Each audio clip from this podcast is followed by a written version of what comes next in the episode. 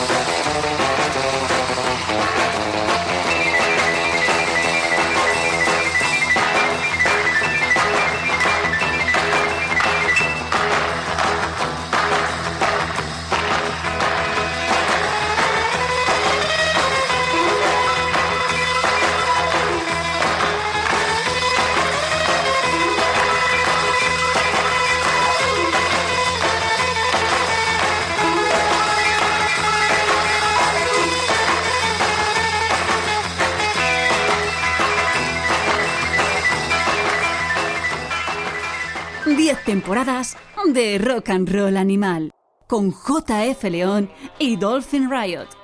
Muy buenas, bienvenidos todos a una nueva edición de Rock and Roll Animal que hemos arrancado rindiendo tributo al maestro y seguimos en clave instrumental.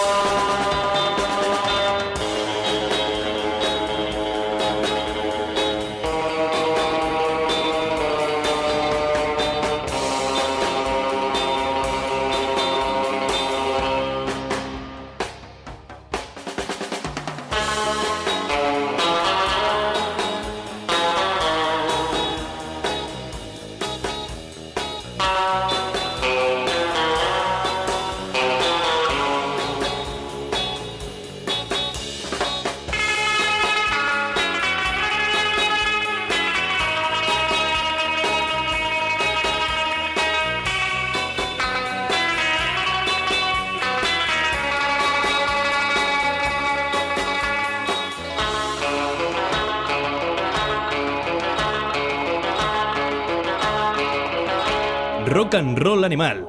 Let's Rock. Pues sí, estamos en clave Juego de Tronos. Cuando escuches este programa se habrá emitido el primer episodio de la octava y definitiva temporada de la, de la serie y esta versión instrumental es de los Stray Jackets, nuestros queridos guitarristas con máscaras de luchador mexicano. Y antes de dar la bienvenida a nuestro queridísimo y añorado becario Dolphin Riot, vamos a recibirle con una canción que a él le encanta, aunque estoy seguro de que le va a sorprender.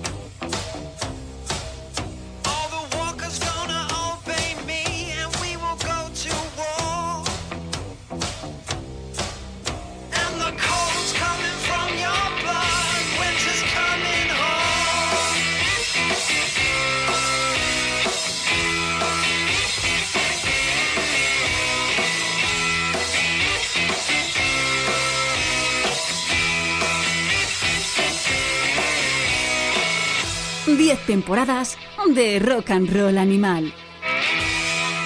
Ya lo sé, ya sé que se me ha ido la mano con la euforia de Juego de Tronos. No, os voy a decir lo que pasó en ese primer episodio porque todavía no lo he visto. Estamos grabando justo antes de que se emita, pero hoy en nuestra, en nuestra caja de luz tenemos como mascota del programa a Tyrion Lannister con el hacha que blandió en la batalla de Aguas Negras. Bienvenido, queridísimo becario de lujo, Dolphin Riot. Pues ya veo que no, de momento, el programa no es, no, es mi rollo, ¿eh? Yo no tengo ni... Pero encima que te pinchaba Jack White, tío. Bueno, Jack White, a estos tipos. A ver, bueno, vamos a ver, suena igual que Jack White. Es un tal Jamie Microbe que es de, de una banda de tributo a los, a los White Stripes y que han creado este de White Walkers, una banda falsa, y han cogido el Seven Nation Army, lo han conver- convertido en el, en el Seven Kingdom Army. Y es divertidísimo el vídeo, también el de los Stray Jackets, os recomiendo los dos, pero bueno, no, no va a ser así todo el programa, quiero decir, no, no, no, no os asustéis. No, porque me voy. o sea, no. A ver, eh, es que hay un problema, porque la- me gusta mucho el mestizaje, de la mezcla siempre sale algo bueno, pero cuando los frikis, y lo digo con todo el amor del mundo, ponéis a meter mano en los sitios, lo convertís todo en una fantochada, como Walter Sobchak, o sea, no pierde todo el sentido.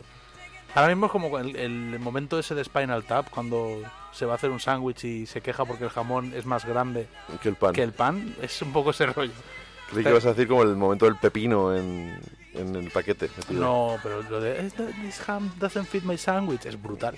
Ese momento. Oye, 35 años de Spinal Tap. Eh, Estaba puesto para el, para el guion de este programa, pero es que se nos ha quedado tan largo el guion de este programa que lo he quitado porque lo dejamos para el siguiente. Es una masterpiece. Pero la duda es, ¿va a haber siguiente programa? ¿Qué nos ha, qué nos ha pasado?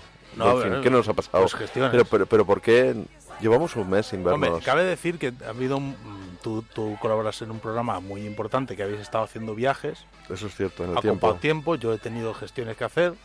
Sí, ¿no? He tenido una chiquilla que ha tenido movidas.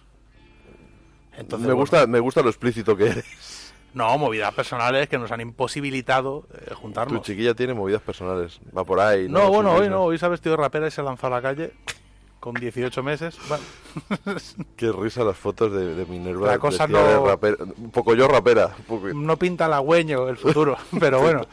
De que se nos ha ido. Bueno, mucha gente se nos ha ido en estas cuatro o cinco semanas que llevamos sin. De hecho, los dos últimos programas que escuchasteis fueron grabados el mismo día. Y, y por medio se nos murió alguien de quien hablamos, de James Cotton, James al, al Cotton. que le vamos a dedicar luego el Rincón del Blues, merecidamente, ese genial armonicista. Y yo creo que no vamos a volver a grabar dos programas el mismo día porque se nos muere No, la gente. Y no hay que dejar tanto tiempo entre programa y programa porque se muere también la gente. O sea, Claro. yo me considero responsable de la muerte de Dick Dale. En cierto modo. El- Bueno, culpa el- mía. The King of the Surf Guitar, le llamaban, el rey de la guitarra surf. Un tipo del que decía Leo Fender, que lo, lo tenía como tester de Claro. la Stratocaster, que decía, si puede si la guitarra puede aguantar eh, la cera que le da Dick Dale, está apta para el uso humano. Y bueno, es el padre, es el creador del reverb, ese efecto... Sí, Dick Dale es un tío muy, muy, muy importante en, la- en el desarrollo de la guitarra eléctrica y en particular de la música surf, pero hay que tener en cuenta que su influencia a la hora de desarrollar una guitarra tan emblemática como la Stratocaster y el hecho de que él quería hacer sonar su música como el océano a un volumen que hiciera sangrar los oídos, lo convirtieron en una figura icónica. Influyó a muchísima gente, incluso Sí. puede decirse que influyó a los guitarristas eh, que luego iniciaron el hard rock, desde Hendrix hasta, hasta quien queráis. Hay, una historieta en el libro Bendita Locura, que es sobre los Beach Boys, pero en realidad es un retrato de la sociedad americana de finales de los 50, principios de los 60. Empiezan a hablar de, cuentan ahí las especies de raves, o como se llamaran, que había en las playas californianas, que se, se llenaban de chicos y chicas, bailando, surfeando, que había conciertos, y primero tocaban grupos de rock and roll, pero se fue generando un estilo musical del cual fue uno de los progenitores eh, Dick Dale, y habían sus dos vertientes. Por un lado estaban los, los surferos instrumentales, Sí. y por otro, pues los, los que fueron introduciendo voces, como pudieron ser luego los Beach Boys, creo que ya en el año 62. Esta canción, el, el Missy Lou, recordemos el origen libanés, creo que lo dijimos aquí en un programa, ¿no? El origen libanés de, de Dick Dale y que este Missy Lou es una canción, un clásico de Oriente Medio que fue pasando de generación en generación, que metieron en Xavier Cugat y otra gente metió en, en Estados Unidos y hay películas de Hollywood con versiones con voz. El, Lou, el significado es mujer egipcia. Mira, fíjate. Y hay versiones en Líbano, en Grecia. Sí, es, en Grecia es como música tradicional también. Sí, esto, lo esto con Begoña Gómez de la Fuente en, en un más de uno de hace un par de veranos o tres trazamos un poco el origen de, de esta canción y bueno pues aquí nos quitamos el sombrero Mm, Tarantino nos trajo a Dick Dale de vuelta en el 94 ya había grupos españoles haciendo surf por supuesto los Coronas Ya estaban los coronas. Mm. Que yo cabe decir que, a ver, a mí Tarantino me descubrió un universo musical por la edad que tengo.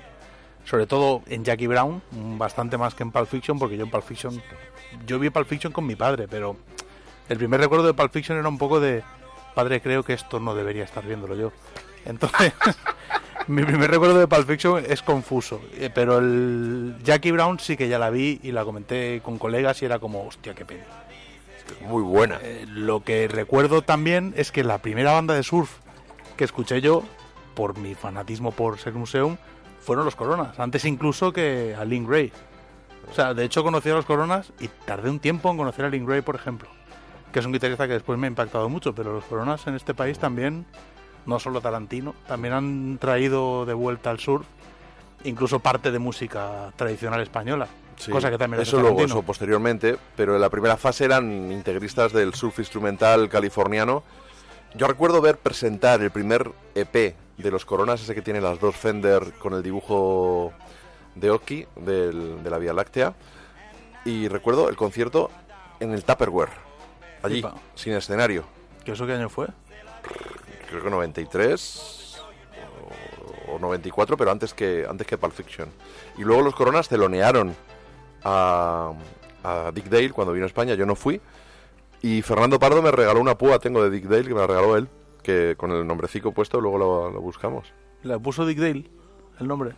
Así, con un escoplo y, Claro. con, y con martillo, Cuando no estaba de como los, su- estaba- como los sumerios con, que, que escribían ahí, Claro, porque su origen libanés, escritura cu- cuneiforme.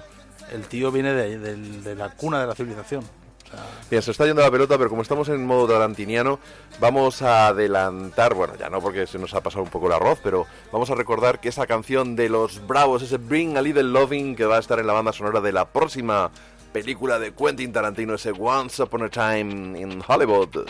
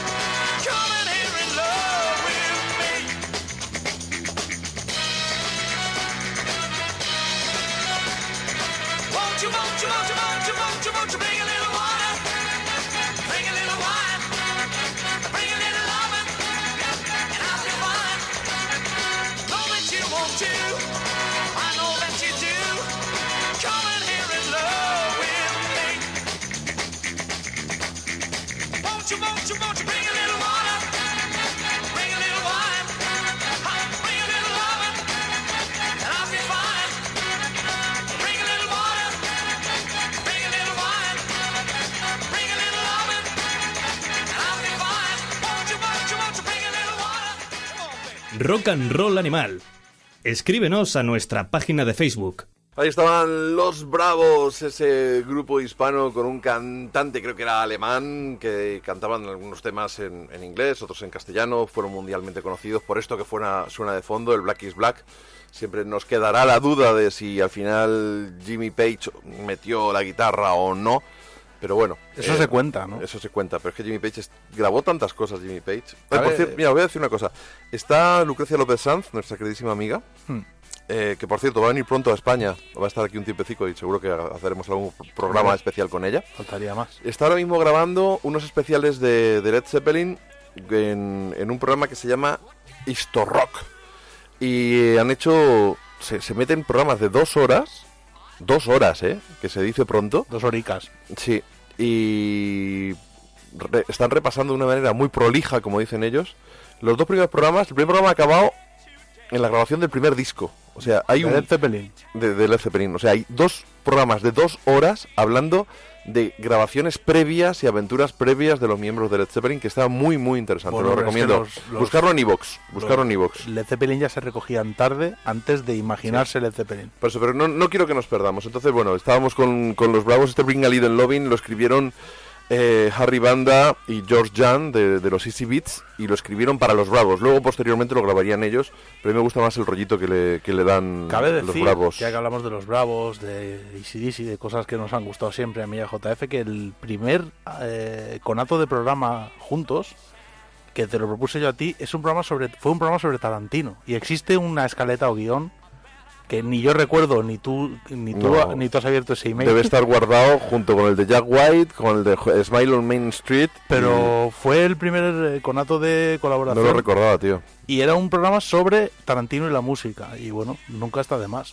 Porque hay una generación, evidentemente, que Tarantino le llegó y dijo, qué listo este. Pero habemos, habemos algunos, como yo, que en Tarantino encontramos muchas respuestas. Sí, Incluso sí, encontramos preguntas que no sabíamos que nos haríamos. Y eso es muy bonito que un artista lo genere en toda una generación entera que crecimos en los 90, de la que yo formo parte. Y lo que nos planteamos también es de qué va a ir la nueva película de Tarantino, sabiendo que pues está en esa en ese capítulo oscuro de la historia de Los Ángeles, que es el asesinato de Sharon Tate, la mujer de Roman Polanski, a manos de los acólitos de Charles Manson. Y sabemos que es Brad Pitt y DiCaprio. DiCaprio es un actor en la película y Brad Pitt es su doble de, El- de el- acción. El, tráiler desconcierta, ¿eh? Sí, es mucho. El tráiler Es desconcierta como una historia policía que no tenemos ni puta idea, pero seguro que va a estar fenomenal. a mí dos horas de DiCaprio y Brad Pitt eh, soltando diálogos de Tarantino en plan eh, molo me funciona, ¿eh? Aunque no tenga argumento la película. O sea, yo podría ir a verlos, hacer monólogos de diálogos de Tarantino a estos dos tíos y que les den un Oscar a cada uno y ala, a funcionar. Bueno, Así que bueno.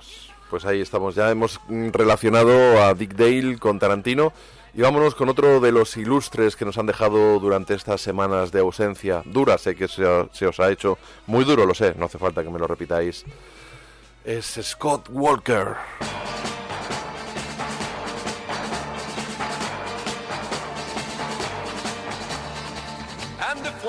Should become a singer with a Spanish bum who sings for women of great virtue, I'd sing to them with a guitar I borrowed from a coffee bar. Well, what you don't know doesn't hurt you.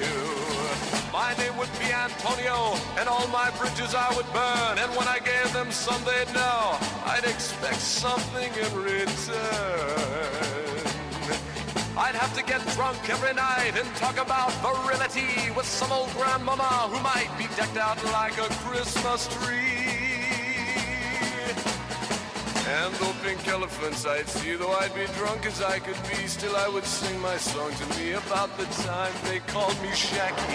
If I could be for only an hour, if I could be for an hour every day, if I could just one little hour, a cute, cute in a stupid ass way.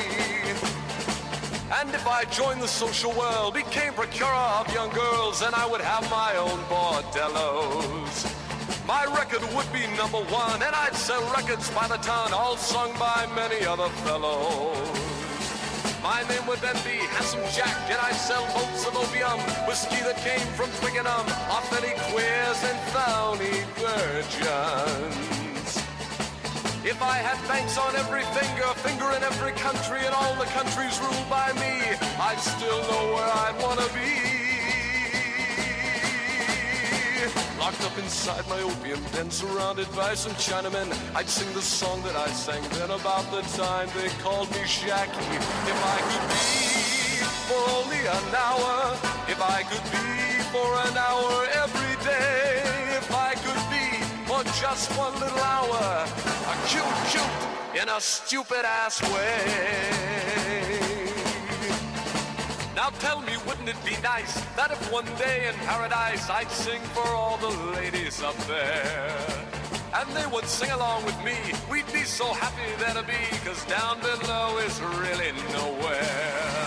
And if my name were juniper. Then I would know where I was going, and then I would become all knowing. My beard so very long and flowing. If I became deaf, dumb, and blind I'd know that every single night. When my angelic work was through, the angels and the devil too would sing my childhood song to me about the time they called me Shaggy. If I could be for only an hour, if I could be for an hour every day, if I could be for just one little hour, a cute, cute in a stupid ass way. Rock and Roll Animal. Síguenos en Twitter. Ahí estaba Jackie, una canción que grabó en un álbum de tributo a Jack Brel. Ya había grabado alguna de sus canciones en los primeros discos, pero hubo un álbum plenamente dedicado a este genio de la chanson française, o como se cojones se pronuncia, perdón, es como se pronuncia. Y bueno, me, me flipa Scott Walker, más allá de los Walker Brothers, sus cuatro primeros discos son una maravilla, este de Jack Brel me, encanta, genial arreglista, ese bozarrón que tiene el tío, y esas orquestaciones pues que te pueden recordar desde a Lee Hasselwood, el colaborador y, arreglista de, de Nancy Sinatra, o a Phil Spector, con todo ese tipo de percusiones y arreglos de cuerda, o a Brian Wilson, ¿no? Cuando empezó a irse en la chaveta, hizo el Pet Sounds y, y empezó a trabajar en el Smile, que tuvo allí la Rocking Crew trabajando a destajo para, para crear todo tipo de, de ambientes, capas de sonido, arreglitos, no sé, a mí, me, a mí Scott Walker, vamos, me alucina. Y a nuestro amigo Cepi también, ¿eh? Es uno de sus figuras de culto. Hombre. Y, es una pena que no sea tan conocido. Son si, hay, si existen los músicos de culto, Scott Walker es uno. Es, es alguien incontestable. Es verdad que su carrera es complicada. Es decir, a partir de los 80 él ha sido tan experimental que ha rozado a veces, El friquismo, dilo. bueno, lo incomprensible. A mí me gusta, pero es verdad que tiene álbums en los que prácticamente las canciones no tienen título. Yo no he llegado a escuchar eso, lo reconozco. No, A mí no me he metido gusta. a fondo, me he quedado con su parte crema de su carrera. Bueno, a ver, hay mucha gente que considera que la parte crema es la otra. Ya, pero bueno, Claro. yo soy una persona normal. No, Quiero bueno. decir, yo no tengo rasgos, rasgos de ser un psicópata ni ir asesinando a gente por la calle. De los 80 hasta hoy, la verdad que su carrera no ha sido muy prolífica. Ha elegido mucho lo que hacía, ha hecho alguna banda sonora. Pero seguía en activo, ¿eh? Hay Sí, claro. discos muy recientes Sí, y sí, de un nivel de calidad. Por ejemplo, Héctor García Barnes eh, lo ha loado en sus últimos Que trabajos. sí, que sí, además hay un documental. Yo el documental lo he estado buscando, no lo he visto nunca, pero me comentaba Dani de Melange que en el documental en cuestión se llama a un tipo, un percusionista, no, no recuerdo el nombre, y le hace tocar un como un costillar de vaca.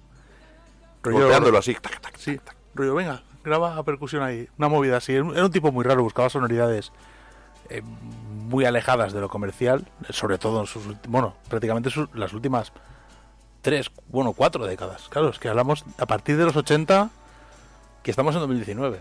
No jodas. Su primer disco alejado de todo y al margen de la popularidad fue en el 1984 y es un álbum muy raro. Y ya desde no- entonces no, he tenido, él no he tenido ni el gusto ni el disgusto. ha ido por carreteras secundarias haciendo lo que le daba la gana con su gorra, con sus gafas, diciendo a mí dejarme. Que estoy yo aquí, ¿eh? Claro, a mí dejarme. Un poco como la pantoja, pero a otro nivel. Oye, pues hemos mencionado a la Rocking Crew, ese grupo de fantásticos músicos de Los Ángeles. que- Murió Hal Blaine, Hal Hal Blaine. Blaine, el se batería magnífico. Vamos a escuchar una cancioncita de las que participó, porque todos sabemos que estuvo con las Ronettes, que tocó en discos de Elvis, de Frank Sinatra, pero lo que no imaginamos algunos es que la batería que suena aquí también es obra de el mítico Hal Blaine.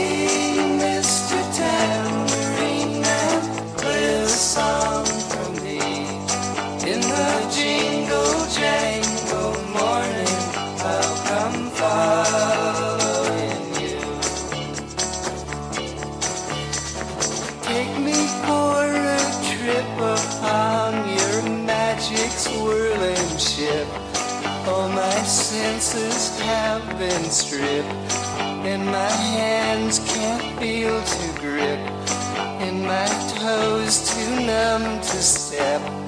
Wait only for my boot heels to be wandering.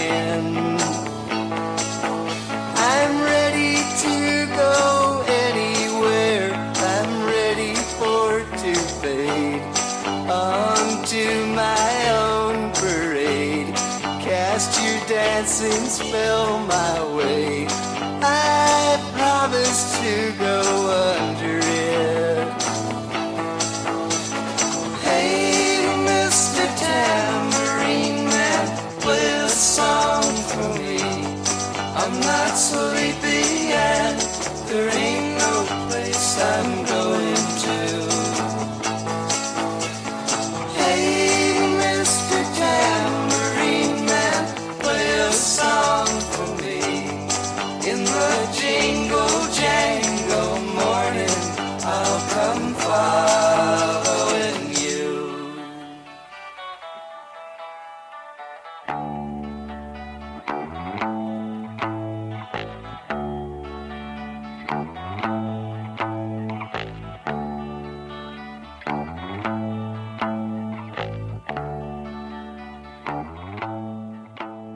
Rock and Roll Animal, con JF León y Dolphin Riot. Ahí estaban Roger McGinn, Gene Clark, David Crosby, Chris Hillman y Michael Clark. Ahí es nada, los Birds con su primera formación. Y claro, pensábamos que Michael eh, Clark había grabado las baterías, pero no. Mm, en aquellos tiempos los estudios eran muy caros y había músicos de sesión, e igual que estaba Jimmy Page, como comentábamos antes en Gran Bretaña, Richie Blackmore también y otros grandes músicos de estudio. En Estados Unidos los estudios caros tenían músicos de sesión que te tocaban cualquier cosa mm, fantásticamente Claro. y eran conocidos unos cuantos de ellos como la Wrecking Crew. Bueno, fueron conocidos a partir de la, de la biografía que escribió Hal Blaine creo que en los 90 Sí, y definió así al grupo, el, claro. gru- el grupo de demolición. Yo creo que lo, lo acuñó Hal Blaine, además, ese término. Sí, totalmente. Hemos enlazado este Mr. Tambourine Man con ese redoble de entrada o ese golpe de entrada en el Be My Baby de las Ronettes, que era obra Mítico. mítico, mítico donde los haya, que era obra de, de Hal Blaine y del que me imagino que tú como, como baterista podrás... eh, Pues me gusta mucho Hal Blaine. Me, gusta, me gustan más los baterías como Hal Blaine, como a Jackson Jr., eh, que algunos otros supuestos baterías que debería yo adorar por el hecho de tocar la batería. Básicamente porque eran tipos que dotaban de personalidad a la música que hacían. Mira, hace poco hablaba, de hecho, que ha salido antes con Fernando Pardo del disco de Leo Bat. Ujú. Y coincidíamos, de hecho me lo destacaba él y tiene razón, en el trabajo del batería en ese disco. Batería difunto, por cierto, el, el batería de, De los Arcs, ¿no? eh, de los Arcs, eh, amigo y colaborador de Dana Werbach, que nos ha dejado ya. Pero tú escuchas el disco de Leo Bat y evidentemente los arreglos eh, que hace Dana Werbach son brutales. La forma en que introduce teclados o guitarras adicionales. La voz de Leo Bat es incontestable y su forma de tocar. Pero el trabajo de la batería eleva las canciones un punto más allá. Del mismo modo que, por ejemplo, a mí lo que hicieron los Beats con las canciones de Dylan me parece que mataban un poco el corazón de esas canciones. Bueno, las y convertían el en otra batería cosa. también. Las convertían en otra cosa. Otra cosa que me iba. Pero bueno, yo soy muy fan del primer Dylan y me, me- me trastoca un poco cuando lo versionan. Pero joder, Hal Blaine, una leyenda y aparte la Wrecking Crew. Claro, sin que nosotros seamos plenamente conscientes, yo siempre que hablamos de este tema, así en privado siempre te digo lo mismo, que lo que a mí me duele no haber vivido como músico, lo único que me duele no haber vivido es esa época en la que podía ser ese tipo de músico de sesión. Ya. No, no esto que pasa ahora, que hay gente que intenta hacer una caja de ritmos o directamente un MIDI y es lo que es para lo que se entrena so- toda su vida y por lo que lo contratan. No, no, era una época en la que mm, la gente iba a un estudio por cómo sonaba el estudio, por cómo interpretaban los músicos, por la calidez de cómo sonaban los bajos, por cómo daba ciertos golpes o por cierto redoble. Una época en que James Brown llegó a tener cuatro baterías, porque le gustaba cada ritmo de cada uno, por es eso hace que la música de los 60 sea única. Bien, y- pero es que había presupuesto porque vendían muchos millones de discos, entonces había un presupuesto para Claro. invertirlo. Ahora mismo, si vendes 2.000 discos, ¿qué coño vas a invertir? Bueno, pero No me- puedes invertir en No, nada. pero ya no invertir, sino la forma en que se enfocaba. No es cuestión de invertir. Sí, sí, Sino es los- todo profesionalización. Si tú no eres profesional, no lo vas a hacer igual de porque bien. tú ten en cuenta que no- lo, de, lo, lo de James Brown, por ejemplo, o lo de la, la Wrecking Crew, no, es mucho más profesional ahora. O sea, hoy en día, hoy en día no, no hay forma... Discrepo. Claro que es mucho más profesional. Tú ten en cuenta que la gente hoy en día estudia una carrera superior de música y obtiene un título. Cosa que en aquella época era simplemente... Eso es más académico, no más profesional. Profesional eran músicos que No, te tocaban cualquier era- cosa, que se adaptaban a cualquier eso- productor, que vivían épocas. de ello y que eran auténticos monstruos No, pero porque eso ha pasado en todas las épocas. Lo que pasa es que... casi. Sí, hombre, sigue pasando. La, la música que se escucha en España la graban entre 10 tíos. Toda la música pop que Bueno, se escucha sí, en España. Carlos Raya es el productor de Bueno. Quique González, de entre, entre 20 Fito, tíos, de no sé quién. toda la música pop que escucháis, De indie, toda esta gente con pantalón de pitillo y pelo rizado intentando imitar a los estuyes, que en realidad lo que hace es ¿Eh? inaudible, ¿Quiénes son? todos los indies de este país. Pero, toda ¿a la música Stooges has dicho? Hombre, la música indie surgió de los ingleses yendo de estuyes. Sí, pero vamos a ver. pero- Y aquí la hemos entendido mal porque entendemos mal todo y tenemos lo que tenemos. Pero cuando tú vas a ver los créditos de los discos, pero te hablo de es que la cantidad es incalculable. Han hecho la, la música entre 10 tíos. Y lo que pasaba en los 60 en realidad es que la forma en que se enfocaba, o sea, estudios como Fame Studios o estudios como Stax no era una cuestión de profesionalización, de hecho al contrario. Ya, pero es que ves, este ha sido un sitio en, en- en el que no. Porque Pasaba en esos- Atlantic, sí, pasaba pero, en muchos, pero vamos a ver, pero, no, pero una cosa, estamos, vamos a diferenciar. Y perdón por la chapa. Eh, vamos a diferenciar. Como estás tu- canciones tan buenas de fondo y en todas ellas está Hal Blaine, me imagino que se hace más llevadera esto, esta, es- este trago. Vamos a ver, vamos a diferenciar estudios que tenían un sonido, como puede ser la Motown con los Funk Brothers, como puede Pero es que ser. eran más músicos que tenían un sonido. cá- Cállate un mes, que voy a, voy a argumentar yo un segundo. Claro, pero Fame- los músicos de Fame Es que iban a Nueva. York, Atlantic y Sí, conseguían pero- lo mismo. Bien, pero es que lo, di- lo diferente, lo diferente es que la Wrecking Crew trabajaba en el edificio este redondo mítico de Los Ángeles, Sí. de Capitol Records, y grababan para los Birds, grababan para Frank Sinatra, grababan para gente muy distinta. O se iban a Filas Record, a los estudios de Phil Mm. Spector, y grababan para él. Y tú estás hablando de músicos, Pero pero estamos hablando de cosas distintas. Estamos hablando, No, estamos eh, hablando la de todoterrenos como la Wrecking Crew. Pero tenía un sonido muy particular No, también, ¿eh? se adaptaban al productor y se adaptaban a la banda. Bueno, ¿Qué, tiene que ver, la- ¿Qué tiene que ver Frank Sinatra con los sí, Birds? tío, mira, hay una cosa que no me puede negar nadie. La música pop de los 60, Está muy cabezón, ¿eh? no, si es que es así. La Es que música, al final, es que la esto- música pop hecha en los 60 es la música pop con más corazón que se ha hecho nunca. Pues eso no te lo voy a discutir, no tiene nada que ver con los músicos de sesión que te estoy Sí, la que única explicación es que la- los, los, los autores, los autores, los ejecutores y los intérpretes de esa música pop, de esa generación de músicos pop, música hecha exclusivamente con fines comerciales, era gente que tenía corazón, pasa en la radio. Los comerciales de radio de otra época eran artistas haciendo con corazón algo que amaban exclusivamente por dinero. Pero tú escuchas un anuncio de radio de los años 40 y uno de los años 80 y no tiene nada que ver. Y en la música es muy Yo creo que parecido. le estamos metiendo demasiado romanticismo. Bueno, no, el, no el lo caso, hay. por, es por- ponte la música. por no Escucha la- las baterías por décadas. Mira, esto es un, algo como batería. Voy a dar un consejo. Poneos las canciones por décadas y hacer el ejercicio. Me juego un brazo a que todos sabemos discernir una canción de qué década es por la batería. Mucho más que por ningún otro instrumento. Y sobre todo por la la calidad. de los 80 está claro. Bueno, y la de los 90. Ya. Pero bueno, vamos, como no podemos quedarnos atascados aquí demasiado, vamos Bueno, a recordar sí que que... de- podemos, ¿eh? No, no, no podemos, ya te lo digo yo que no. Eh, mm, hay que hablar de la Wrecking Crew, que salieron de ahí músicos que hicieron carrera en solitario, como Glenn Campbell, como Leon Russell, eh, la bajista Carol Kay, que anterior anteriormente fue guitarrista, y de ella, por ejemplo, es el riff de, de La Bamba, el mítico riff de La Bamba lo, lo grabó ella, y es una auténtica gozada. Os recomiendo un documental que hay, que para mi gusto, o sea, está bien, pero es decepcionante desde el punto de vista que es un poco reiterativo. Te cuentan todo, no, pues nos llamaban, nos ponían un coche, íbamos allí, grabábamos y grabábamos y grabábamos. Hal Blaine es que grabó entre los 60 y los 70 35.000 canciones. Tiene decenas de números uno. De top 10 ni te cuento.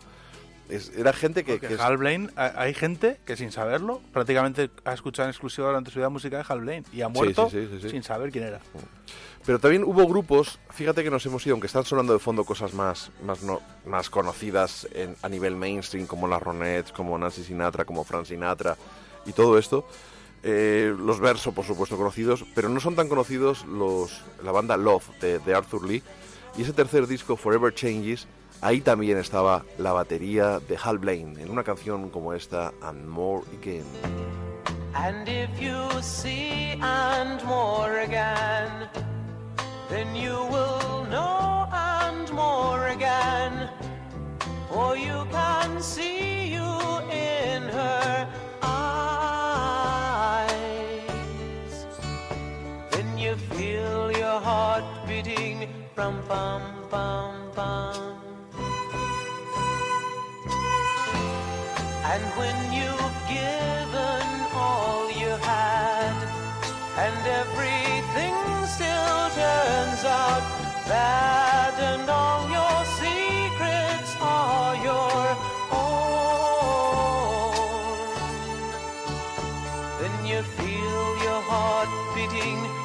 Bum bum bum.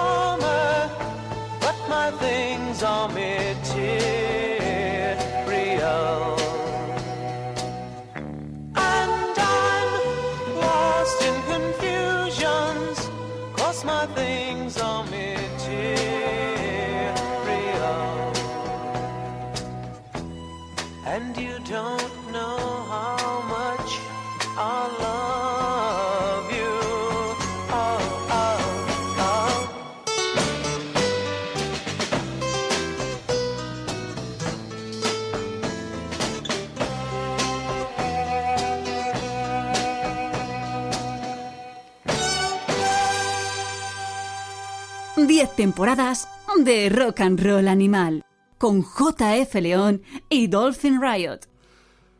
1967, Forever Changes, uno de los grandes discos de la historia de la música, una mezcla de psicodelia, de folk, con Arthur Lee al frente de, la banda. Y hay que recordar que era un buen amigo de Jimi Hendrix que metió su guitarra en una, de las, en una de las canciones del último disco de Love antes de morir Hendrix, por supuesto, si no habría sido un caso, y a podría haberlo metido en, en un momento dado. También buen amigo de Randy California, se dejó caer por España, nos dejó un buen recuerdo. Ahí, yo, yo tuve el honor de, de entrevistarle y fue portada para Ruta 66. Es Y una fue, uno de, fue uno de mis momentos mágicos, porque yo es que Love me flipa. En este tercer disco, los dos primeros eran más, más garajeros, el homónimo y el da capo. Pero los arreglos de este álbum, que a lo que veníamos, la batería de Hal Blaine estaba ahí. Es un discarral esto. es- Bueno, cumple 50 años, ¿no? O cumplió el año pasado. Cumplió. Yo me he comprado la edición esta espectacular, máxima de, de empalmada total, que me costó una pasta, pero soy feliz. La cajica. La tienes ahí. Sí. Hostia, no hemos puesto la, ma- la cámara. Hoy no hemos puesto la cámara. Bueno, no pasa nada, ¿eh? Yo estoy bien. No, pues yo la, la- la- la sacamos y le Yo ponemos. sin cámara estoy bien. La, la ponemos, tío, la ponemos. Hay que Yo, te- ponerla. yo lo tengo calzando una mesa, el, el 50 aniversario, broma. Maricón. Oye, hay una foto mítica de Los Ángeles de cuando salió este disco. Lo que era la industria, lo que hablábamos antes. Un billboard, un anuncio de estos grandes, tremendos de, de- del Sunset Boulevard, anunciando el Forever Changes. ¿Qué nos ha pasado? Pues no Como lo sé, sociedad. pero nos hemos ido a la mierda, claramente. Como sociedad estamos... Cabe, de- cabe decir que eh, también en este proceso, en estas dos semanas, el, eh, se ha puesto, No, dos semanas, no, un mes hemos estado sin bueno, un grabar. mes, se ha puesto muy interesante el- esta vertiente española que reivindica como icono cultural de raíces a Rosalía. Ah, bueno. se ha ido un poco al traste con el nuevo single de la chiquilla, que tiene derecho. No lo he oído. Tra, tra, no lo he oído. es un trap que flipas. escuché el disco cuando, cuando salió. Pero bueno, oye, a mí lo que me ha flipado... Y claro, el trap se ha convertido en el otro día, es una conversación, bueno, no voy a decir nombres porque es gente conocida, pero bueno, estoy hablando con gente relacionada con el mundo del trap. Un productor, se hacen llamar, que se había alquilado un estudio de grabación y me comentaba que había una máquina para grabar en cinta y no sabía para qué se usaba. Y le digo, pero claro, me pregunta, ¿tú qué haces para grabar demos? ¿Cómo programar las baterías? Y digo, yo voy a un local de ensayo Las pongo, grabo. pongo micros y grabo las baterías y luego la guitarra la grabo también. Y me miró como diciendo, ¿en serio? Y me, sentí como en Regreso al Futuro cuando le dicen, pero si hay que usar las manos para hacer eso. "Bah, está pasado de moda. Es como, claro, trabaja con un teclado MIDI y punto. Bueno, haciendo pues, ruidos hasta así. que encuentra una base. Bueno, pues es así, ya está. Eh, O sea que- No es ni mejor ni peor, es dis- No, no, pero es diferente. que te hablo de gente que, que se forra. Es decir, que se puede alquilar un estudio que no necesita ni sabe usar porque tiene dinero. Alquilar un Ya, estudio de grabación no es barato. Es decir, pago el alquiler mensual aparte del de mi casa. Y tengo una casa, un estudio de grabación y un local de ensayo para ir con un teclado MIDI, como mi hija de 18 meses, a dar teclitas hasta que algo me suene bien. Mira, me ha, me ha llamado la atención en un artículo en El País de, de hoy mismo, creo que lo he retuiteado. Dice, Rosalía se gradúa en Coachella. Ah, bueno, sí, ha habido polémica con ese artículo. Y dice, cientos de personas vibraron, digo, a ver, cientos de personas, hijos de puta, si ese festival van decenas de miles Claro, de pues, personas. va mucha gente. Entonces, si estás diciendo cientos de personas, es que no fue ni Dios a verla, y me estás hablando que eso no es ni graduarse, ni triunfar, ni... Bueno, pero la chica lo peta. O sea, hay que, hay que reconocer que... Tiene arte, tiene arte, pero, Ya, pero- aunque- pero están vendiéndonos una moto a nivel de éxito. No, sí, eso es lo que están vendiendo una siempre. moto. Aunque no lo tuviera, el arte lo peta. Pero es verdad que una cosa es que tú me digas, bueno, pues la chica lo está petando con sus movidas y su, formación musical y lo que tú quieras, y otra cosa es que reivindiquemos. A ver, en un país en el que tenemos bandas como Pata Negra, que estemos reivindicando el, el single este, no sé, hay cosas que dices, mira, vamos a calmarnos todos. Y este es un ejemplo claro de cómo nos hemos ido a la mierda. Es decir, que hoy en día la música mm, que rompe moldes, teóricamente, la música que hace la gente joven, la música contestataria, la música que está mm, trascendiendo, no es ni música. La hace gente que no sabe nada de música realmente. Hay excepciones, como Rosalía, y está claro que no es exactamente lo mismo que el resto, pero habría que analizar qué ha pasado en 40 años en, en la industria de la música. Se ha ido todo por el desagüe. Y cabe decir que el público tiene, en mi opinión, gran parte de responsabilidad. O sea, hay un... Pero vamos a ver, has descubierto la pólvora, ¿eh? ¡Qué cabrón! No, hay muchísimas teorías contrarias a lo que acabo de decir. Mira, veo que vas a empezar a coger el camino. No, Te- hombre. te, te- te voy a cortar en seco. Vamos, estás escuchando de fondo este pedazo de House is Not a Motel, de los cuales Helicopters hicieron una versión gloriosa. Y que lo sepas, Dolphin, estás convocado y si no, serás expulsado de este programa para grabar en menos de una semana un especial Helicopters en el que vamos a tener la colaboración de un montón de gente que nos va a hablar de su experiencia acerca de la banda, su opinión, su evolución, sus canciones favoritas No sé si voy a poder. ¿eh? bueno, pues piénsatelo. y tendremos que pinchar, por supuesto, es la versión zaca de esta canción que está sonando de fondo, ese House is Not a Motel. A tomar por culo Coachella, a tomar indio por culo Indio California, nos vamos al Huercasa, nos vamos a Riaza, Segovia. Ya han anunciado el festival. No es de los mejores carteles que recordamos de- de- de- del festival. Pero ¿quiénes van a estar ahí? Los Lone Riders, que tienen un nuevo disco que ya ha sonado aquí en Rock and Roll Animal, este Psychedelic Country Soul, que ha incluido una versión de Tom Petty, el artista favorito de Dolphin Riot, este Waltz.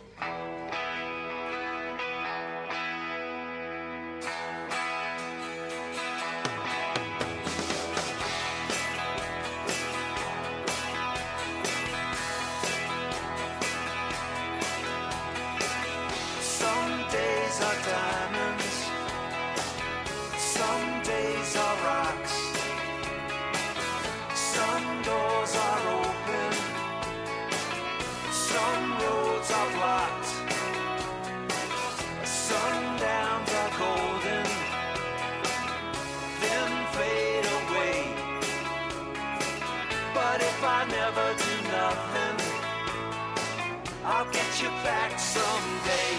Cause you've got a heart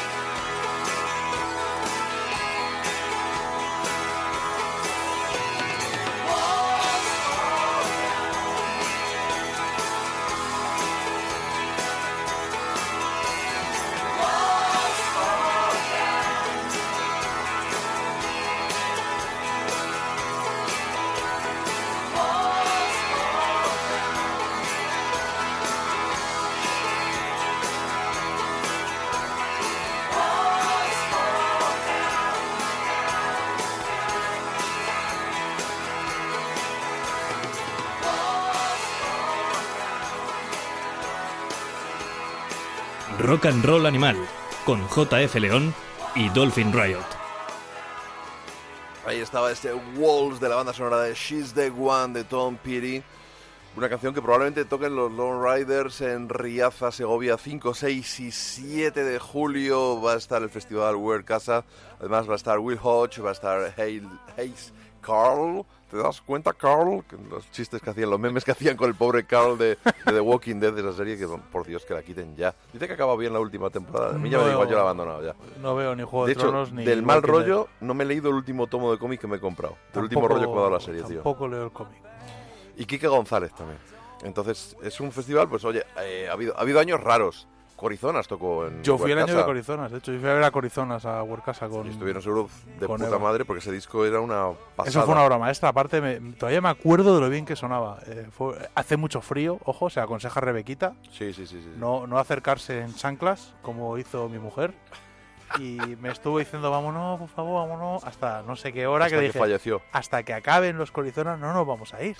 No haber venido. No haberte venido. vestido. Entonces, bueno, pues ella fue como ligerita de ropa y no se puede, porque hace un frío Pero que es que pela. es julio. Julio, claro, tú te Ya, confías. pero Riaza, a ver, no hay que ser de pueblo. Tú ya sabes, ya hoy en día tenemos internet. Yo lo que pasa es que, claro, yo en el caso de avisar a Joder, mi ¿cómo, mujer soy- de cómo cosas, sois los millennials, tío? mi mujer me ignora. También sabe que existe internet. Yo digo, hace frío. Y su respuesta normalmente es no se puede reproducir en antena. Entonces, bueno, pues nada. Luego allí, De Cádiz ella. Claro, luego allí se congeló. O sea que aviso que los que vayáis, eh, yo la verdad que por no me va a venir bien ir, pero me gustaría porque es un marco, un marco incomparable. Es un festival distinto, tranquilo, sosegado. Es para ir guay y pasártelo bien. La verdad, yo me lo pasé muy bien, al aire libre, eso fue la bomba, fue un bolazo. También tocó Susan Santos. Y al día siguiente tocaron los Jayhawks y me los perdí, no, no pude ir a verlos. Claro, yo iba a ir por los Jayhawks y por Corizonas. Susan Santos, que ahora está pegando mucho, no sabía en ese momento ni quién era. He ido los dos últimos años y me lo, me- lo he disfrutado. La- los Van se salieron, los Cadillac 3, Steve Earle, John Hyatt. Tuve movidas, lo digo por si lo escuchan de la organización. Yo, cuando fui a. Ahora estoy pasando una fase, ¿vale? Pero yo era vegetariano, es muy estricto en aquel momento. Estuve, tuve que comer pan mojado en aceite, porque no hubo manera. Pero Guarcasa, hombre, con las no, mazorquitas no, ni y con todo mazorquitas ese ni rollo. si las hacen ahí en una parrilla con carne Ah, vale. mazorquitas. Ya, Las mazorquitas tienen ya, mantequilla. Ya, ya, ya, sí, sí, sí. Claro, sí. eso fue un Es movido. vegetal, pero no vegetariano. No es muy vegetal. Tu- tus idas y venidas en el rollo vegetariano a mí No, me yo me hice muy vegetariano y luego dejé de serlo. Con- de hecho, estabas tú en Asturias. Pasé una fase y no y de, de- No has vuelto. no he vuelto a ser Porque en vegetariano. mi restaurante tomas hamburguesas. Sí, no, no he vuelto. Pero pasé una etapa que yo era muy estricto. Y lo pasé, bueno. Nada, es como cuando uno es heavy adolescente o cuando No, yo era mayor por- y volveré. Estoy pasando una fase nihilista en la que no creo en nada. Pero bueno, ya se me pasará y volveré a, a quejarme en los sitios. "Que quiero una Yo- ensalada. pues ¿sabes? mira, si te haces vegetariano, yo te recomendaría que te fueras a vivir a Estados Unidos, algún sitio de estos que pongan costillacas. No, pero ojo, porque en, esta- en los- eh, España sigue siendo un país muy a la cola en eso, ¿eh? Porque incluso los alemanes que comen carne cruda para desayunar tienen menú vegetariano en cualquier parte, hasta en McDonald's. En todos los McDonald's de Europa hay hamburguesa vegetariana. No es muy vegetariano entre los McDonald's, En pero Foster Hollywood hay una muy buena, el Becky Foster's, Burger. hombre, pero aquí los McDonald's siguen sin tener Hollywood, menú vegetariano que yo sepa. Bueno, yo no a McDonald's. Eh, en La Voz hablaron de la Director Choice, de, de la final de La Voz, de Foster's Hollywood. Hombre, es que a ver, donde hay un nivel hay un nivel y eso, o sea, en todo hay clases. Después de este microespacio de publicidad de Foster's Hollywood que patrocina este número especial, esta entrega 10-21 de Rock and Roll Animal, sigamos hablando... mm, claro, es que se nos ha- se nos- hay temas que se nos han hecho viejos y vamos a confesar una cosa. En el programa anterior, en anteriores ediciones de Rock and Roll Animal, tendríamos que haber... Deja de pintarte el vaquero con el rotulador. Me Pero tío, ya, pero, pues, vamos a ver. ¿Qué, qué, qué dice de mí que tú te aburras mientras hacemos un programa juntos? No, porque mi mente va a otro, a otro No, ritmo. otra, sí, en otra frecuencia funciona, otra ¿no? frecuencia. Bueno, pues eh, teníamos preparado hablar del. Pues de, de- del, Del documental rey- de del rey- Michael. del rey del pop, Del rey del pop, de, de Michael. Entonces, le pedimos a nuestro abogado. ¿Qué abogado? El que. no sé, colgado. Le pedimos que, pues, que nos, desde su punto de vista jurídico, nos hablara mm, de su opinión acerca del documental y del caso Michael Jackson, que con este juicio es en Netflix, ¿no? El Bueno, documental. HBO, En HBO, perdona, es que no, no lo he visto. este juicio paralelo. ya lo dije en la cultureta, lo han visto por mí. O sea, lo viste tú por mí porque yo no paso de, de- de emplear cuatro horas de mi tiempo en eso. No, yo el documental tampoco, no pienso verlo. Bueno, ah, pues te dije que lo había visto por mí. Lo vio Jordi. Ah, fue el... hostia. Jordi lo vio por ti, por mí. Ah, bueno, pues nuestro abogado, mm, Sam Freebird, vamos a escuchar lo que tiene que decir acerca del caso Michael Jackson. Sam Freebird.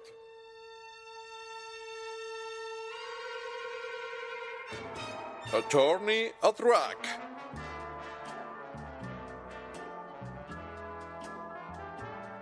Gracias a nuestro letrado, Rock and Roll Animal nos da la oportunidad de demandar a esos seres deleznables del negocio musical. Con la venia, su señoría, el caso que hoy presentamos en sala es uno de los casos más sensibles, más duros hasta la fecha, radiados aquí en Rock and Roll Animal, con permiso de Jay y con permiso de Dolphin Riot. He pasado unos días ciertamente malos tras visualizar el documental Living Neverland en HBO. No pude terminar el visionado de tal documental. muchas dudas, muchos datos, muchas declaraciones, pero ante todo, como padre, mucha pena. ¿Pena por quién? ¿Por Jacques? ¿Por los niños presuntamente abusados? ¿Por los padres? Mire, su señoría recordará que hace unas semanas enjuiciamos al señor Ryan Adams y aquí el letrado que le habla estuvo debatiendo de forma larga y concisa acerca del principio de presunción de inocencia. Pero hoy por hoy, el señor Jaco ya no está entre nosotros. Jaco falleció. Por lo tanto, en base al artículo 32 del Código Civil, Jaco ya no tiene personalidad civil, no tiene derechos, no tiene obligaciones. Jaco solo está en nuestra memoria, quizás en las estanterías de sus aficionados a su música. Pero en cualquier caso, lo que es evidente es que el documental ha levantado ampollas. Hasta dónde el oportunismo de quienes lo han grabado, de los familiares de los niños presuntamente abusados. Bien, su señoría, mm, como padre, no admito el abuso infantil. Como ser humano, no admito el abuso infantil. Los niños son sagrados. Pero no olvidemos una cosa. Jaco fue enjuiciado y fue declarado no culpable. Jaco ya no está. No puede defenderse. Sí, su familia ha decidido demandar a HBO por ese reportaje. El tiempo dirá. Pero más allá de si son ciertos o no los hechos que se le imputan ahora a través de este documental que está levantando tantas ampollas, creo que lo que es realmente pertinente es enjuiciar al padre de las criaturas. Los niños, niños son. Los niños no son objeto de feria ni pueden ser objeto de entretenimiento, su señoría. ¿Cómo consintieron los padres de esas criaturas que siendo tan pequeños viajarán con el artista día y noche, pasarán noches enteras en la habitación del cantante, se fueran de gira juntos? Nadie de quien seguía al cantante, rodis, managers, promotores, marcas publicitarias, vio esa conducta como absolutamente anormal. ¿Tiene algún sentido, su señoría? Creo que no. Unos padres cegados por el dinero y la fama dejaron que sus hijos estuvieran en situación de riesgo. Riesgo. Solo los niños y Jaco saben qué ocurrió. Y eso ya no puede ser enjuiciado, porque Jaco ya no está. Es muy triste, es muy deleznable. Pero termino, su señoría. Yo no sé si son ciertos los hechos que ahora vuelven a ensuciar los tabloides cuando nos referimos a Michael Jackson. Pero una cosa tengo clara. Los padres de esos niños son culpables, culpables. Ni que sea por haber robado la infancia de sus hijos, quizás por fama y dinero. Poderoso caballero don dinero. Próximamente más demandas y más querellas contra esos seres deleznables del negocio musical.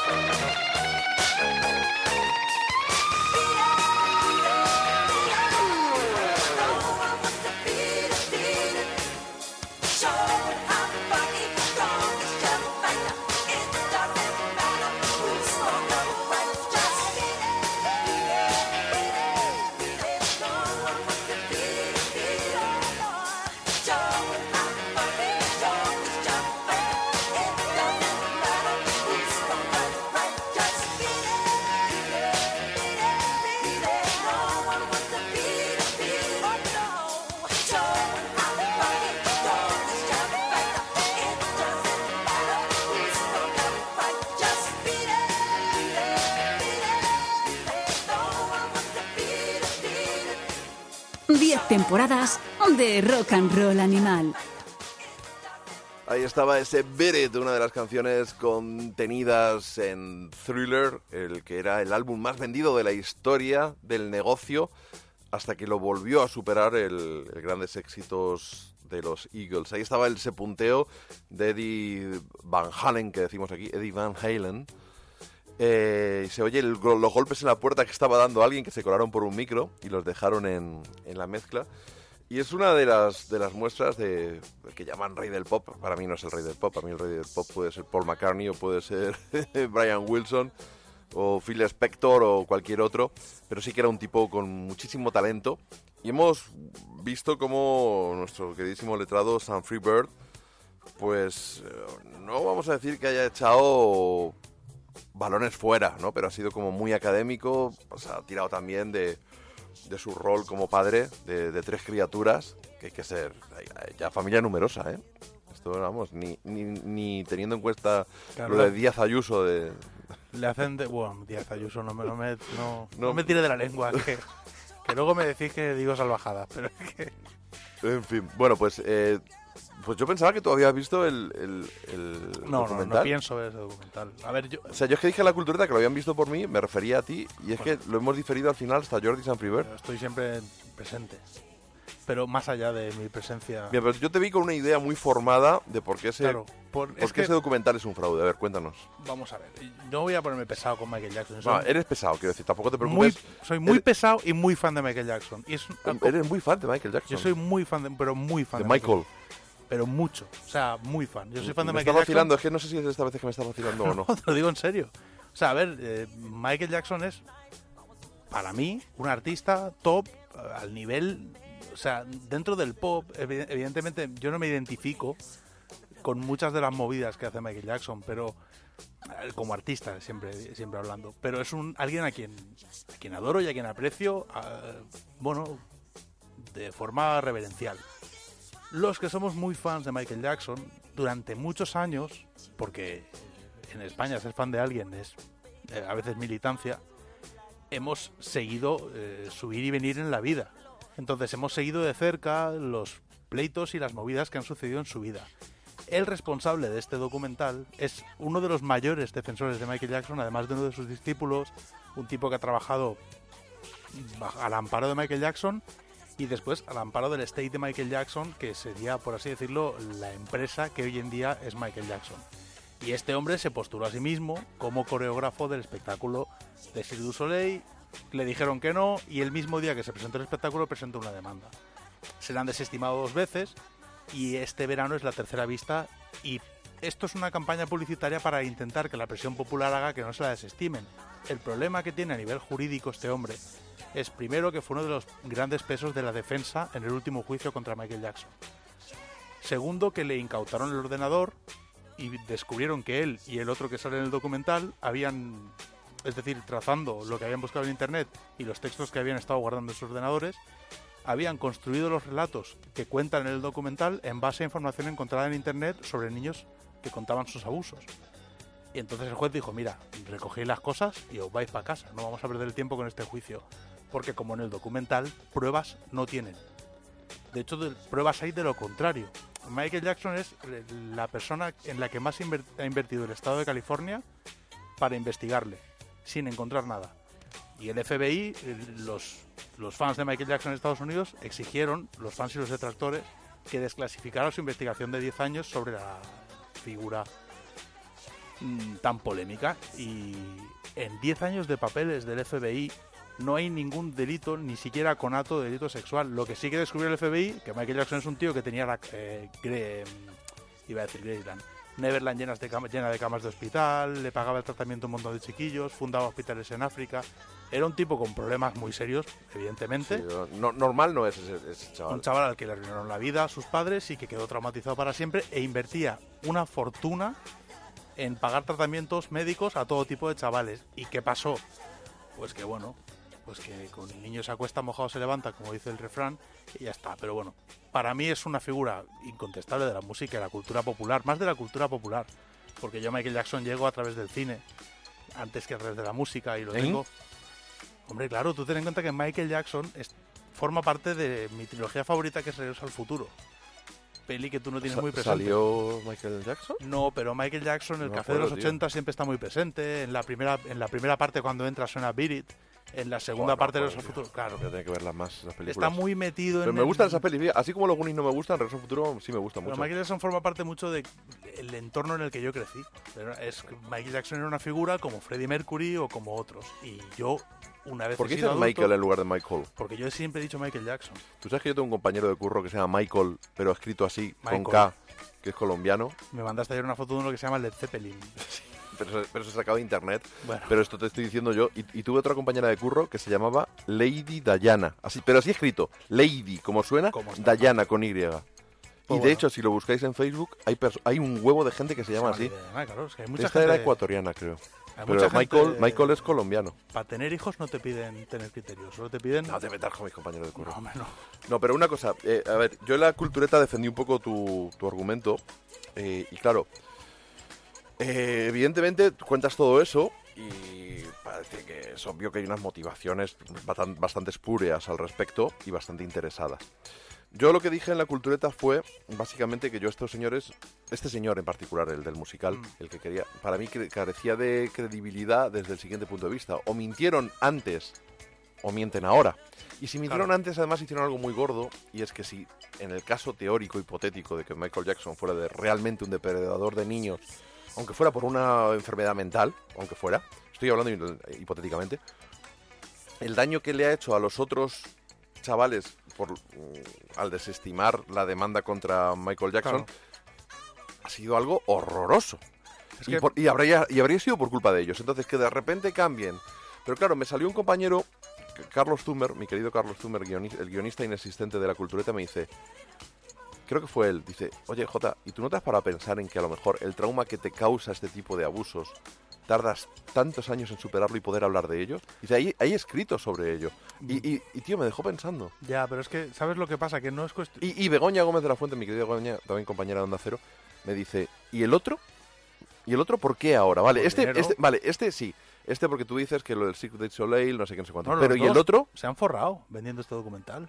Si es que el libro, el libro, que esto era un libro, no un documental, no se lo quiso comprar nadie. Pero vamos a ver, es que hay una cosa que, que no tenéis en cuenta cuando se trata de No, Michael ojo, yo no estoy, yo no estoy posicionándome en ningún lado. Y estoy más Yo- en el tuyo. Yo te lo Y comento. estoy más en el tuyo que en el otro. El problema Aunque, es- aunque Michael normalito no era. Pero esto Y- es que es el mismo caso que el de Woody Allen. Aquí creemos que la, jus- la justicia en Estados Unidos a los judíos y a los eh, ex negros como Michael Jackson los trata mejor.